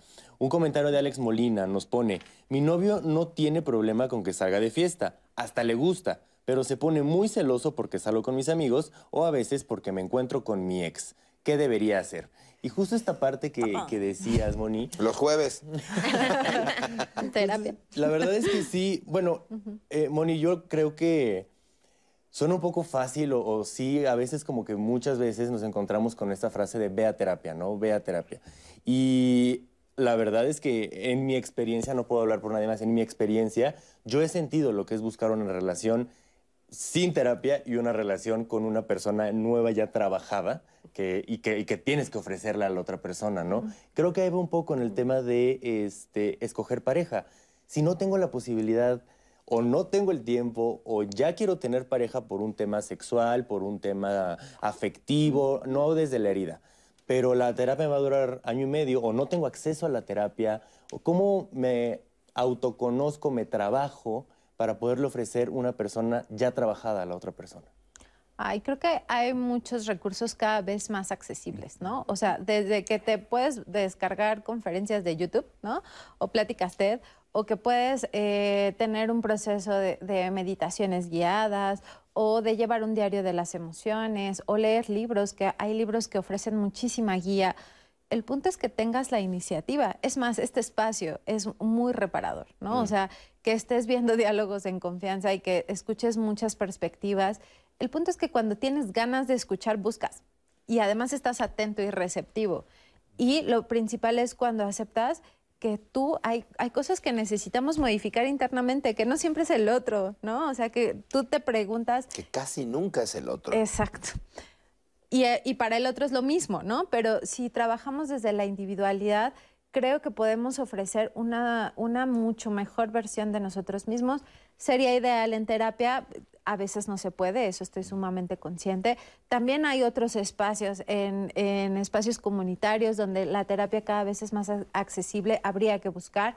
Pero si no, a través de libros, videos, de nuevos programas, de salir a hacer ejercicio, de pláticas, en fin, ¿no? O sea, hay un montón de recursos que no tendrían por qué limitarnos. Sí. Alito, ¿qué piensas? Sí, bueno, yo estaba pensando justo en lo que decías tú sobre otra vez estas expectativas que están históricamente establecidas y socialmente establecidas y que muy pocas veces son, bueno, no sé si pocas veces, pero al menos en mi caso, yo, como decía, lo tendré que hablar desde mi experiencia, eh, en ocasiones no, no nos detenemos a pensar en ellas, a cuestionarlas, a reflexionarlas. Y justo lo que decía Moni sobre la terapia, ese es un espacio posible para la reflexión, porque creo que esa es la clave en muchos sentidos para ir de alguna manera desarmando, desmontando, deconstruyendo, como se suele decir, eh, estas expectativas. ¿no? La idea, por ejemplo, esto de que las parejas son eh, un espacio de complementariedad en, un sentido como más esencial, digamos, eh, ya lo decíamos, ¿no? Es más bien la cosa de cómo yo como individuo, como persona, etcétera, llego a una relación y me voy a poner en interacción con otra persona. Y eso, por ejemplo, requiere de una cierta reflexión de lo que se nos decía, por ejemplo, sobre si encontraste una buena persona, una buena pareja o no, y como decías, las, las como expectativas que se depositan en la otra persona lejos de pensar en lo que yo voy a ofrecer, etcétera, etcétera. Todo eso se tiene que reflexionar, o sea, es una cosa de estarlo pensando, ¿no? Y como decía también Moni, hay una serie de recursos que nos pueden ayudar y nos pueden orientar en esa reflexión. Y eso es muy importante, creo. Claro, es, es, un proceso que, pues, yo creo que sobre todo también es pensar como en esta apertura, eh, sobre lo que tú decías, Laro, ¿no? O sea, de repente no llegar a una relación y, decir, pues yo soy así, ¿no? Y hazle como quieras sino tener esta conciencia de, bueno, ok, tal vez no lo sé todo y estoy consciente de que no lo sé todo, pero vamos a descubrir juntos y vamos a caminar y vamos a buscar acuerdos. Y eso justo me lleva a uno de, los puntos como medulares de este programa, que es que muchas veces nos vamos a los extremos, ¿no? De, bueno, si a mi pareja no le gustan las fiestas, pues o deja de ir o esto se acabó, ¿no? O sea, ¿qué pasa cuando la forma en la que me relaciono ya es desde la prohibición? Y, por ejemplo, lo decía eh, Julio en su testimonio, tuve que empezar a sacrificar. Y esa palabra, o sea, yo creo que es muy fuerte, ¿no? O sea, decir, tengo que empezar a sacrificar cosas por mi pareja. ¿Cómo, ¿Qué opinan sobre esta situación? Helios. Yo creo que elegir es renunciar. Yo creo que este sacrificio del que él refiere, habría que ver nuevamente desde dónde, desde dónde está él sintiéndose que sacrifica o que pierde algo, ¿no? Porque si yo, si yo estoy realmente ofrendando algo tan doloroso, que es tan importante que mi pareja me lo, me lo prohíbe, pues a lo mejor estoy con la persona incorrecta. O sea, eh, y, puede ser, insisto, la fiesta del fútbol o la barbacoa. O sea, da igual, no, no, necesariamente es la fiesta, es, es la interacción de esta alma con esta otra alma. Eh, eh, los escuchaba ahorita hablar y no puedo más que entender que la mayoría de los seres humanos empezamos a encontrar pareja a partir del modelo parental, porque nadie nos enseña a escoger pareja. Entonces, claramente yo voy a buscar a alguien que medio se parezca al paradigma que yo aprendí de chiquito. Entonces, si no trabajo en mí, y este trabajar es leer, escuchar audios, ver videos, ir a terapia, este, o sea, si no me hago consciente de mi inconsciente, el inconsciente va a obrar conducta y a los resultados yo le voy a llamar destino. Eso no lo dije yo, lo dijo este Vamos, ¿Quién lo vamos, dijo? vamos. Eh, Carl Rogers, no, lo dijo, este, ahorita te digo quién lo dijo. ahorita, Ahorita regresa el nombre. Pero si no me hago consciente de esto, voy a tomar elecciones inconscientes y entonces voy a relacionarme con la pareja, pero con el jefe, pero con el amigo, pero en fin, y voy a crear dependencias y voy a crear simbiosis en vez de crear relaciones conscientes que nos acompañemos juntos. Claro. Entonces me estoy relacionando desde mis vacíos y desde mis heridas. Y bueno, por supuesto voy a conectar con los vacíos y las heridas del otro. Cuando uno de los dos sane, pues ya no va a embonar. Sí. Ahora, Elio, Elios, dices una frase que me parece sumamente poderosa, que es, si el hijo... Jung, Carl Jung. Ya, ya regresó el Ya llegó. Elegir es renunciar, pero ¿hasta dónde renunciar? O sea, porque creo que de repente nos podemos ir a extremos, ¿no? Y yo creo que el punto tampoco de estar en una relación es perder quién soy. Entonces aquí la cuestión es, ¿cómo sé hasta qué tanto renuncio, qué tanto debo dejar que no comprometa mi bienestar, por supuesto? Bueno, yo sí, o sea, hay una serie de palabras que son clave aquí, que han, han surgido, como decía Helios, eh, tanto en los testimonios como en lo que hemos hablado. Hace un rato, por ejemplo, Mónica decía, es importante negociar. Y negociar es un poco lo que está planteando Helios, o sea, no, no puedes ganarlo todo, es- eso sería imponer, no, no es negociar, digamos. Entonces, a veces sí, a lo mejor va a haber que abandonar conductas, abandonar expectativas, ¿no? Abandonar ciertos deseos, pero eh, se hace desde lugares distintos, ¿no? Y como decía también eh, Moni, eso era importante, como decir, hacerlo desde el amor, no desde el sacrificio, es decir, me, me- me viene bien, lo puedo hacer, no, no lo voy a sufrir, ¿no? Como decía él hace un rato en el caso del, del compañero, ¿no? Y lo ofrendo a cambio de algo mejor. O sea, una negociación es, Exacto. es te ofrezco, pero voy a recibir y lo que construimos es mejor de lo que estamos dejando. Si no, no tiene ningún sentido dejarlo. Claro. Yo creo Yo- que... el- ah, perdón. Adelante. Eh, Una, una última idea es como, también estaba la, la- la- la otra noción que me llamó mucho la atención, es la de prohibir, ¿no? O me prohíbe o me permite. Y eso a mí me parece que en las relaciones de pareja, eh, uno podría aspirar, una podría aspirar a tener relaciones mucho más horizontales, porque eso es una- un planteamiento muy vertical, muy autoritario, de una persona tiene autoridad sobre mí y entonces me deja hacer cosas o no me deja no me hacerlas. y, y creo que eso inevitablemente va a llevar a conflictos, pero si lo negociamos justo en un nivel horizontal y entonces nos, nos acordamos ¿no? y nos ponemos en, en la misma sintonía y demás, pues eso es mucho más factible, digamos, que conduzca a una relación armónica que a un conflicto. ¿no? Claro, bueno. Claro, solo iba a decir, creo que la línea esta que preguntas, ¿dónde está la línea de hasta qué punto renuncio o no? Es el bienestar. Cuando tú estás consciente de que la situación se siente bien en tu cuerpo, en tu ser, en tus ideas, vas, dale, ¿no? Ve y explora y negocia y renuncia, ve si te gusta y tal. Pero si lo que vas a renunciar ya es algo que para ti genera malestar, que sientes que te debes algo, que era algo importante tuyo y lo pusiste solo por el otro, entonces creo que ahí es donde dices, "Mm, esto ya no está tan padre. Claro, tienes toda la razón. Vamos a ir a una pausa, pero regresando, ya estamos en la recta final de este programa, todavía nos queda un ratillo y es por eso que los invitamos a que sigan participando en las redes. Mándenos sus testimonios. Aquí tenemos un panel de especialistas que seguramente les puede dar una asesoría y todavía queda mucho que decir. Nuestro tema de hoy, a mi pareja le gustan las fiestas. ¿Qué hago? ¿Cómo trabajo con eso? Quédense con nosotros, recuerden que estamos en la señal del 11, totalmente en vivo, diálogos sin confianza. No se vayan.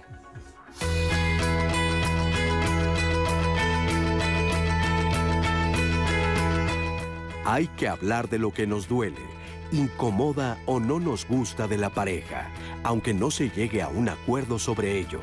Las diferencias no tienen que alterar el afecto y el amor compartido.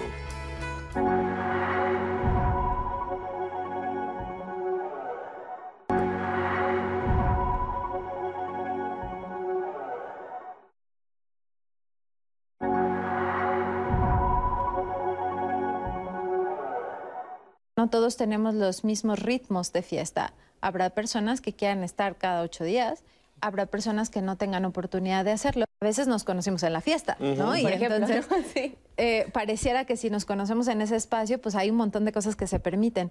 Yo tendría que preguntarme, a ver, ¿qué me está detonando a mí el que esté pasando en la fiesta de ella o de él? ¿no? O sea, ¿por qué no me gusta que a mi pareja le guste la fiesta?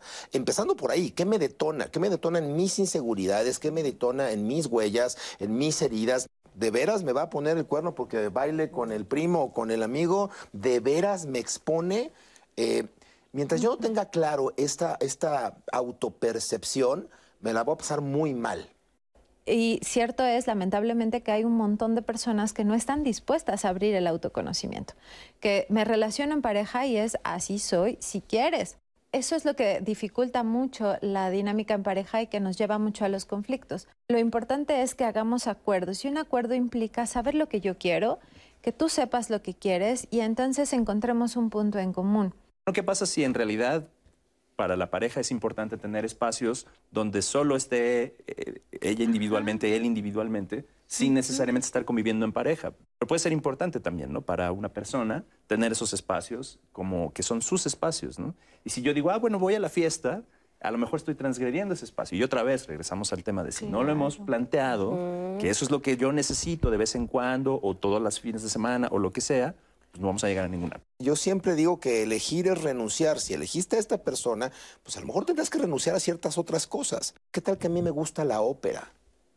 Y a mi mujer detesta la ópera. Pues a lo mejor de vez en cuando tendrá que acompañarme a la ópera porque es mi disfrute y ella estará atestiguando mi disfrute, empatizando conmigo, porque puede ser que para mí sea importante también.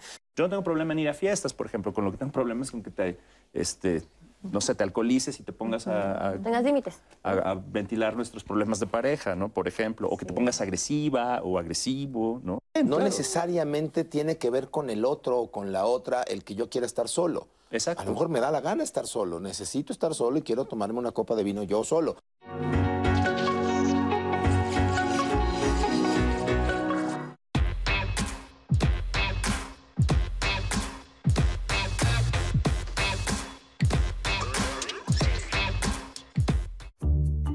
Trata del momento cumbre de los 15 años de la nena.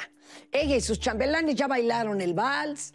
El padrino, borrachito, ya le dijo a la quinceañera que de ser una larva, ahora se ha convertido en una bella mariposa. Y de pronto comienza a escucharse el bombo en las bocinas del salón. Todas y todos se paran porque saben que ya comienza payaso de rodeo y si bien la gran mayoría corre frenética a bailar, otros se quedan tomando y hay quienes permanecen ahí sentados, pasmados, aburridos, con cara de, ay, ya mero acaba este suplicio.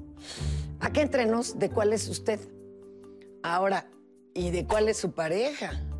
Si es así, se ha llegado a preguntar por qué son tan diferentes y siguen viviendo juntos. Ya hemos hablado de esto. Todas y todos, cuando estamos en la etapa del noviazgo, uh, queremos ser monedita de oro. Y accedemos a cualquier petición que en otro momento rechazaríamos. Queremos caer bien, ser aceptados, pero como dice el dicho, el amor es ciego. El matrimonio te abre los ojos y el divorcio te pone gafas. Ah, ya casados a los pocos meses, no podemos o no queremos seguir fingiendo. Salen a flote nuestras inseguridades, nuestras carencias, pero el hecho de que a tu pareja le moleste que salgas de fiesta sí representa que existan problemas graves que se deban de enfrentar y resolver. ¿O eres tú quien debe ceder y procurar limitar tus salidas? Aquí es donde entran dos factores imprescindibles que, por cierto, dan nombre a este legendario programa. El diálogo y la confianza.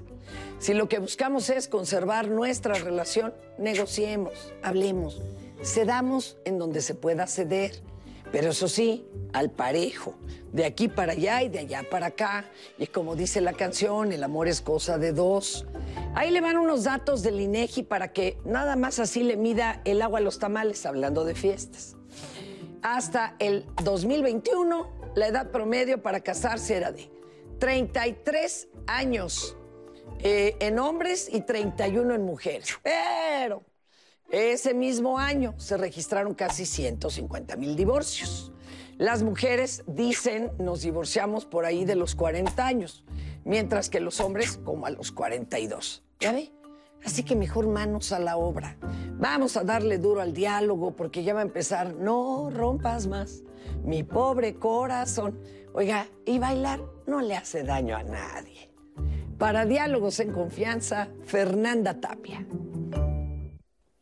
Pues bienvenidos y bienvenidas otra vez a Diálogos en Confianza, Viernes de Pareja. Estamos hablando de a mi pareja le gustan las fiestas y a mí no. No olviden de conectarse en las redes sociales. Aquí estoy en vivo en la conversación con panelistas, con Nat, y estamos platicando ya de muchos temas que nos están poniendo. Me gustaría poner algunos sobre la mesa. Por ejemplo, Maricar dice que gracias por dar el término dignificación de la pareja, que es un término muy bonito y muy reflexivo, que si lo podemos retomar. Grego nos dice, es, una confesión aquí de Grego, yo me voy a escondidas de la fiesta porque a mi pareja no, no, no comparte mi gusto por bailar. ¿Qué pasa cuando te escapas ya? Ya no estás diciendo que no ven, te vas de que fiesta. Pero bueno, Rafa Ríos nos dice, hola, mi pareja no se enoja cuando le digo que vayamos al carnaval de Veracruz. Solamente dice que no le gusta tanta aglomeración de gente y que mejor se va- que me vaya solo con mis amigos. He ido varias veces con ella y tampoco me pongo eh, tan borracho, ¿no? De vez en cuando ella también puede salir y yo no la acompaño. Nunca hemos tenido problemas. Creo que ese es un buen ejemplo de que están llegando a buenos acuerdos. Y ya tenemos llamadas, tenemos unas llamadas muy interesantes. Por ejemplo, Andrea nos dice, soy casada y tengo cuatro años de casada. Cuando éramos novios, salíamos a fiestas. Ahora que tenemos alguna reunión social, él ya no quiere ir y me molesta que al otro día andan pregunta a las personas con quienes estuviste en la reunión. Eso no me agrada. O sea, no quiere ir, pero a la vez como que está interesado en ver qué pasó. Quiere todo el reporte. Sí, quiere todo el resumen. La segunda llamada es una llamada anónima que dice, tengo una relación de 15 años con mi pareja. A partir de que nos casamos, tuvimos una hija de 18, bueno, supongo que hoy tiene una hija de 18 y uno de 8 años, pero no convivimos en familia, ya que yo resido en Morelos y mi familia en otra parte. A partir de la pandemia cambió todo, ya que no tenemos una vida marital. He visto su alejamiento hacia mí y nuestra vida ya no va acorde al distanciamiento. Mi pregunta es, ¿continúo mi relación viviendo juntos o separados como lo hacemos, como lo hemos hecho desde hace tres años? Lo que decías tú, Moni, ¿no? Esta parte de identificar situaciones y etapas de la pareja. Y por último nos llegó una eh, llamada también anónima que creo que es muy bueno para ponerlo sobre la mesa. Esta habla de cuando la pareja prefiere aislarse o irse de fiesta porque no quiere enfrentar a la pareja y prefiere irse para no estar conviviendo con la pareja. ¿Qué pasa? ¿Qué pasa cuando la pareja se aísla, se refugia en el alcohol y vienen problemas mucho más fuertes como un alcoholismo, como una depresión, como temas así? Son los temas que están ahorita en la mesa. Muchas ¿cómo gracias, ves? Lalo. Pues si les parece bien, empecemos por el último punto que ponía sobre la mesa, el ver la fiesta como una forma de evadir una realidad o de escaparse. ¿Quién lo quiere comentar? Vas, Mónica. vas. Jueves. Pues, pues sí, o sea, hay casos, ¿no? O sea, habrá personas que sí lo hagan y que no solo sea la fiesta, sea el alcohol en la fiesta o cualquier otra manera para adormecer un poco lo que tanto ruido me está haciendo y que al mismo tiempo no quiero escuchar.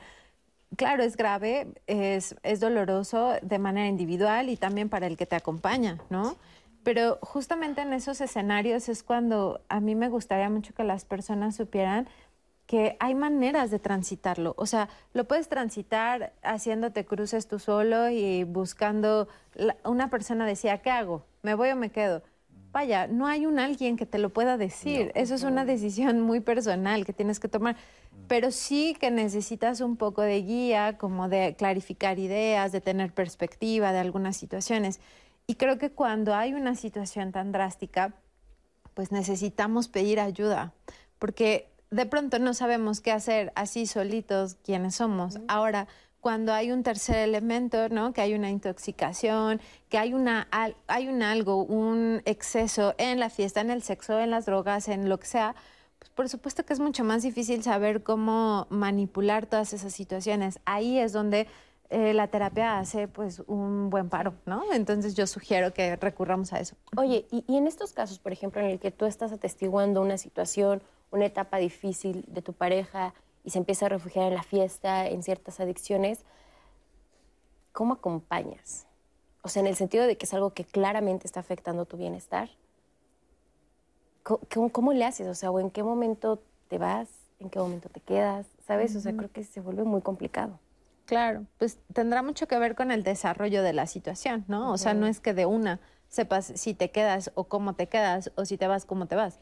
Creo que tiene mucho que ver con cómo se va em, gestando la, eh, el, el conflicto, la situación y qué tanto la pareja te está permitiendo estar cerca, ¿no? O sea, a lo mejor tú como pareja quieres estar y acompañar y no te rajas, pero el otro no te deja y te saca de la jugada. Bueno, pues no podrás hacer, mucho, ¿no?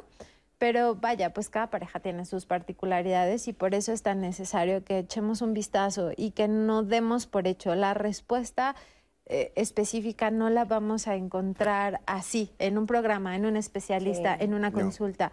Tendrás que encontrar claves para ir eh, tejiendo tu propia historia, armando tu rompecabezas y tomar decisiones. Claro. Oigan, y un poco como aterrizando eh, este programa como en algo práctico, Lalo nos leía un comentario de un, de un, de un- Al- Ale- Ale- Alex, me parecía que se llamaba, que nos decía, bueno, yo cada que salgo de fiesta, eh, el temor de mi novio es que me vaya a encontrar con algún ex. ¿Qué más nos decía? O sea, no, no, claramente se encontraba con Ah, el sí, o ex. sea, dice, le causa conflicto que seguramente me voy a encontrar con un ex o con algún ligue que tuve, no sé, X, ¿no? Yo me pongo a pensar, si yo fuera Alex o si fuera la persona que está viendo que mi pareja tiene estas inseguridades, estas cuestiones que tiene que trabajar y que claramente no tiene que ver conmigo, sino con ella, ¿cómo lo trabajas? O sea, ahí cómo es la negociación, o sea, cómo puedo ser empático con que mi pareja siente celos e inseguridades, aunque yo no le estoy dando motivos. ¿Sí, sí me explico? O sea, ¿cuál serían uno de los primeros? Híjole, este. Bueno, ahí yo, yo, yo diseccionaría. Es irrelevante la fiesta nuevamente. No es que no me gusten las fiestas. Igual me diría, no me gusta que te vayas a desayunar con tu ex, ¿no? Y no es que no te guste que desayune. O que trabajes con tu ex, no sé, ¿no? O que O sea, pongas en Facebook. a- aislemos el, el- el tema, no es la fiesta. Este tema de que no me estás dando motivos, pues es que estás desayunando con el ex. Y eso, pues sí es un motivo que puede detonarme un botón. A lo mejor son mis inseguridades, mis traumas, mis broncas, pero no deja de, de activarme. Y creo que eh, aquí están las dos partes. Primero, entender que tengo que reflejarme yo, primero. ¿Por qué me activo con eso? ¿Por qué me, me duele, me mueve tanto que tú desayunes o te vayas de fiesta con el ex? No, primero lo arreglo yo. Y luego tú también, a ver, pues si es un ex, pues, pues es un ex. O sea, ¿por, por qué necesidad tienes también tú de ir a seguir conviviendo con el ex, no? Entonces, me encanta lo que dijo Fernanda hace un minuto en la cápsula, ¿no? Diálogos y confianza. Si no hablamos y hablamos en confianza y abiertamente, pues nos vamos a enredar en un, en un laberinto de nuestros propios inconscientes y terminamos por tropezarnos y por lastimar al otro. Híjole, pero te la voy a poner más complicada todavía. Dale. Vamos a suponer. Dispara. O sea, hay muchas personas que tienen una relación cordial con sus exes. O sea, pueden pasar años y puedes decir, bueno, ya pasó, ya tuvimos nuestra relación, somos cordiales, probablemente compartimos círculo de amigos, probablemente eres de una familia que es este, muy amiga con, con la mía. O vamos a suponer, eres la mamá de mis hijos, eres el papá de mis hijos, eres mi ex esposa, esposo, y nos tenemos que seguir viendo en la vida. ¿Cómo, lo- ¿Cómo haces para poder acompañar a tu pareja para que vaya como sanando esas inseguridades? O sea, Pero es que no es lo mismo que se tengan que seguir viendo a que se tengan que ir de fiesta. O sea, espérame, son Bueno, cosas distintas. Sí, sí, también quiero- creo que tiene que ver con eso, ¿no? Con el tipo de convivencia que se establece y el tipo de relación que se establece con las exparejas, ¿no? Eh, porque bueno, o sea, una vez más, eh, y eso creo que se relaciona un poco con lo que se decía de, regresando al tema de la fiesta, la fiesta sí tiene este elemento como de romper un poco con rutinas, eh, es un espacio de ruptura, decía yo en un inicio, ¿no? Entonces, y eso tiene como, hay una serie de dinámicas, de interacciones que son propias de la fiesta. Entonces, sí, a lo mejor es un poco extraño que, digamos, no es lo mismo una reunión familiar, por ejemplo, que es el cumpleaños de una de las hijas, de los hijos, de las hijas, y, y, pues ahí ya pa- están, están los papás. Los dos padres, digamos, y, y ahí va, obviamente tiene que haber esa convivencia, a que un día pues, nos fuimos de antro, ¿no? Sí. Solo esa persona y yo, por ejemplo, ¿no? Que a lo mejor se puede dar también, o sea, digamos, una vez más regresamos a lo que decía un poco Helios, y creo que eso es una clave fundamental que podríamos llevarnos todas de este, eh, de este diálogo, que es justo la posibilidad de estar abiertas a dialogar y hacerlo, como decías, en confianza, con franqueza, con honestidad, para que todas esas cosas se puedan tratar, digamos, ¿no? Y si en algún momento eso también tiene ciertos alcances y tiene ciertas limitaciones, ¿no? Hay personas que están más dispuestas a hacer eso, lo decía también hace un rato, Moni, al autoconocimiento y al diálogo, etcétera, y hay quienes menos. Y también con base en eso hay que ir tomando decisiones, ¿no? O sea, como decía ella, y lo, lo retomaría también, cada caso es particular, digamos, ¿no? Y- Claro. Y, con los elementos y las claves que vamos eh, juntando, pues vamos a ir tomando ciertas decisiones. y cada pareja es diferente e incluso dentro de nuestras relaciones de pareja, si llevan muchos años, pues no será la misma relación que Claro. que Claro. al inicio, la que son ahora ya casados, con hijos, etcétera. Y es por eso que esos espacios se vuelven justamente lugares seguros donde podemos externar este tipo de, de cuestiones y tenemos especialistas que son muy profesionales en lo que nos comparten. Y es por eso que los invitamos a que vean la cartelera de la próxima semana, todos los temas que Diálogos en Confianza tiene preparados para ustedes. Acompáñanos la próxima semana y participa en los programas que tenemos preparados para ti. El cáncer es una enfermedad presente en nuestros días y cada 4 de febrero en todo el mundo se conmemora el Día Mundial del Cáncer con el fin de concienciar la importancia de su detección oportuna. El lunes estaremos atentos al cáncer. Grooming, sexting, phishing. ¿Sabes qué significan estas palabras y qué riesgos representan para tus hijas e hijos cuando utilizan Internet? Hablar de la ciberseguridad es importante, pero hacerlo en familia es un requisito para cuidarnos y aprovechar los recursos digitales disponibles. Este martes, en el Día Internacional de Internet Seguro, te diremos cómo reforzar la ciberseguridad. ¿Reconoces cuando te tratan mal? ¿Cómo te sientes cuando hay prácticas o acciones que te molestan? El maltrato puede ser tan sutil que ya no se identifica y hasta se acepta como una actitud normal, pero no es así. También es una forma de violencia. Te esperamos el miércoles para identificar y no permitir el maltrato.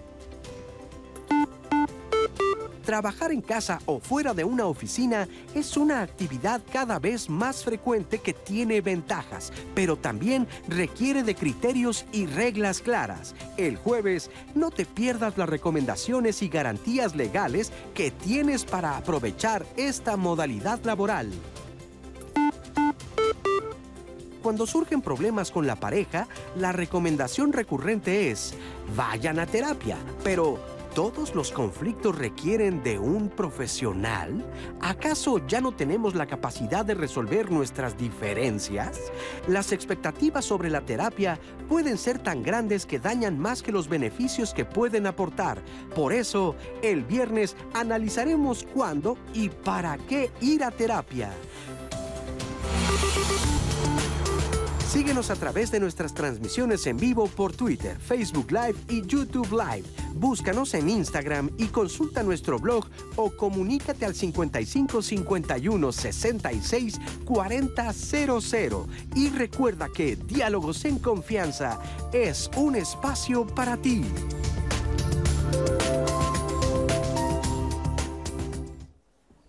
¿Qué tal los temas que vamos a tener la próxima semana? Los esperamos aquí en Diálogos en Confianza. Y ya estamos en la recta final de este programa. De verdad que ha sido una gran conversación el aprender a cómo trabajar este tema de que mi pareja salga de fiesta y a mí no me guste. Así que vamos a comenzar con las reflexiones finales. Moni, vamos a empezar contigo. Y me gustaría que también retomaran un poco un comentario que, que nos leía Lalo que decía, bueno, yo de plano para evitarme conflictos me escapo. o sea, ¿qué pasa cuando uno toma pues ya esta decisión de decir mejor te oculto las cosas porque mira así todos en paz? Qué duro, ¿no? O sea, al final podría parecer chistoso, podríamos eh, considerarlo muy malo, pero al final creo que es un síntoma de algo muy duro. O sea, yo no puedo decirte quién soy y tú no puedes sostenerlo. Y si tú como mi pareja no puedes sostener esto que yo soy, pues está difícil, ¿no? O sea, yo creo que es muy, muy qué estás duro. ahí? Exacto, Sí. poder, poder construir un, un camino en pareja. Oye, perdón, Moni, o como la chica que también nos leías, Lalo, que decía, sí salgo con mi pareja, pero cuando salgo con mi pareja me siento súper limitada. O de Ay, no puedo sí. ser yo un poco, o sea, no sé si lo decía tal cual, pero esta idea de no puedo ser, o no me puedo divertir. No, que incluso llevaba a la pareja para que la misma Ah, sí, pareja claro. viera que no estaba haciendo que nada ella malo, ¿no? se portaba bien, no hacía nada malo, ¿no? Y Moni, tú dices ahorita que lo estamos retomando, hablábamos de comunicación, hay que hablar explícitamente, diálogos, confianza con la pareja. Me parece que ya llegar a, a escaparte por, para que no se entere tu pareja, ya pasó por muchas conversaciones que no funcionaron, ¿no? Probablemente. Probablemente, y entonces ahí sería bueno cu- cuestionar ah, qué estamos haciendo los dos, ¿no? O sea, ¿yo qué hago si, si digo y no soy escuchado y me estoy quedando en un lugar donde no tengo escucha? y qué hace la otra pareja que de plano no escucha, no negocia, no hace como mayor cosa. Pero puede que no. O sea, puede que solamente me escapo y me ahorro la posibilidad de hablar contigo y para qué errarle, ¿no? O sea, puede que me digas que sí, puede que no, pero para no armar bronca, pues mejor me escapo. Vaya, pueden ser un montón de cosas. Y justo eh, en eso radicaría un poco mi conclusión. Creo que necesitamos tanto desaprender a ser pareja porque aprendimos a lo güey. O sea, aprendimos cómo, cómo fue saliendo la cosa, cómo, cómo lo vi en algunos modelos, cómo tuve algunos recursos conforme la pareja que, que fui permitiendo, ¿no? Pero hay muchísimas cosas que necesitamos de construir en cómo me relaciono. Si acaso me doy la oportunidad de, de mirar que la relación de pareja tendría que ser un lugar de bienestar, mayoritariamente, porque tampoco es una utopía donde todo sea muy feliz eh, siempre, ¿no? Pero creo que si nos damos esa oportunidad podemos llegar a muy buenos acuerdos y la fiesta, la barbacoa, lo que sea, puede ser algo negociable. Muchas gracias, Bonnie. Nos queda Vamos. No, bueno, yo regresaría, insistiría en este asunto de las cosas que hemos asumido que son la pareja, ¿no? Y cómo funciona y qué tenemos que esperar de eso. Creo que vale mucho la pena que lo pensemos un poco más, que nos demos cuenta de que hay, posibilidad de dialogar, hay posibilidad de acordar cosas. No todas las parejas tienen por qué ser iguales y no todas las personas tienen por qué querer las mismas cosas en la pareja, pero es importante que sí se pongan de acuerdo. Muchísimas gracias. Elios. Yo terminaría como empecé, somos almas, somos almas, venimos a vivir experiencias y la vida en pareja eh, supone una posibilidad de crecimiento, de expansión, de gratitud. Si con tu pareja no puedes ser quien eres, ¿qué haces ahí? no, no tiene sentido. Muchas gracias. Pues sí, tomemos esa oportunidad de crecimiento al formar parejas. Muchas gracias a los tres, Lalo, por esta conversación que ha, sido un placer. Y por supuesto, gracias a ustedes que siempre están al otro lado de la pantalla, muy atentos y participativos en las redes de Diálogos en Confianza. Lalo, gracias por tenernos la voz de la audiencia. Nat, muchísimas gracias. Feliz de estar aquí, feliz de poder ser la voz de nuestra comunidad digital. Conéctense con nosotros, Facebook, Twitter, Instagram, en nuestro blog, llamadas y pues nada Aquí estamos, Nat. Muchas gracias por invitarme. Muchas gracias. Sigan en la señal del 11 y la próxima semana los esperamos para hablar de cómo y por qué ir a terapia.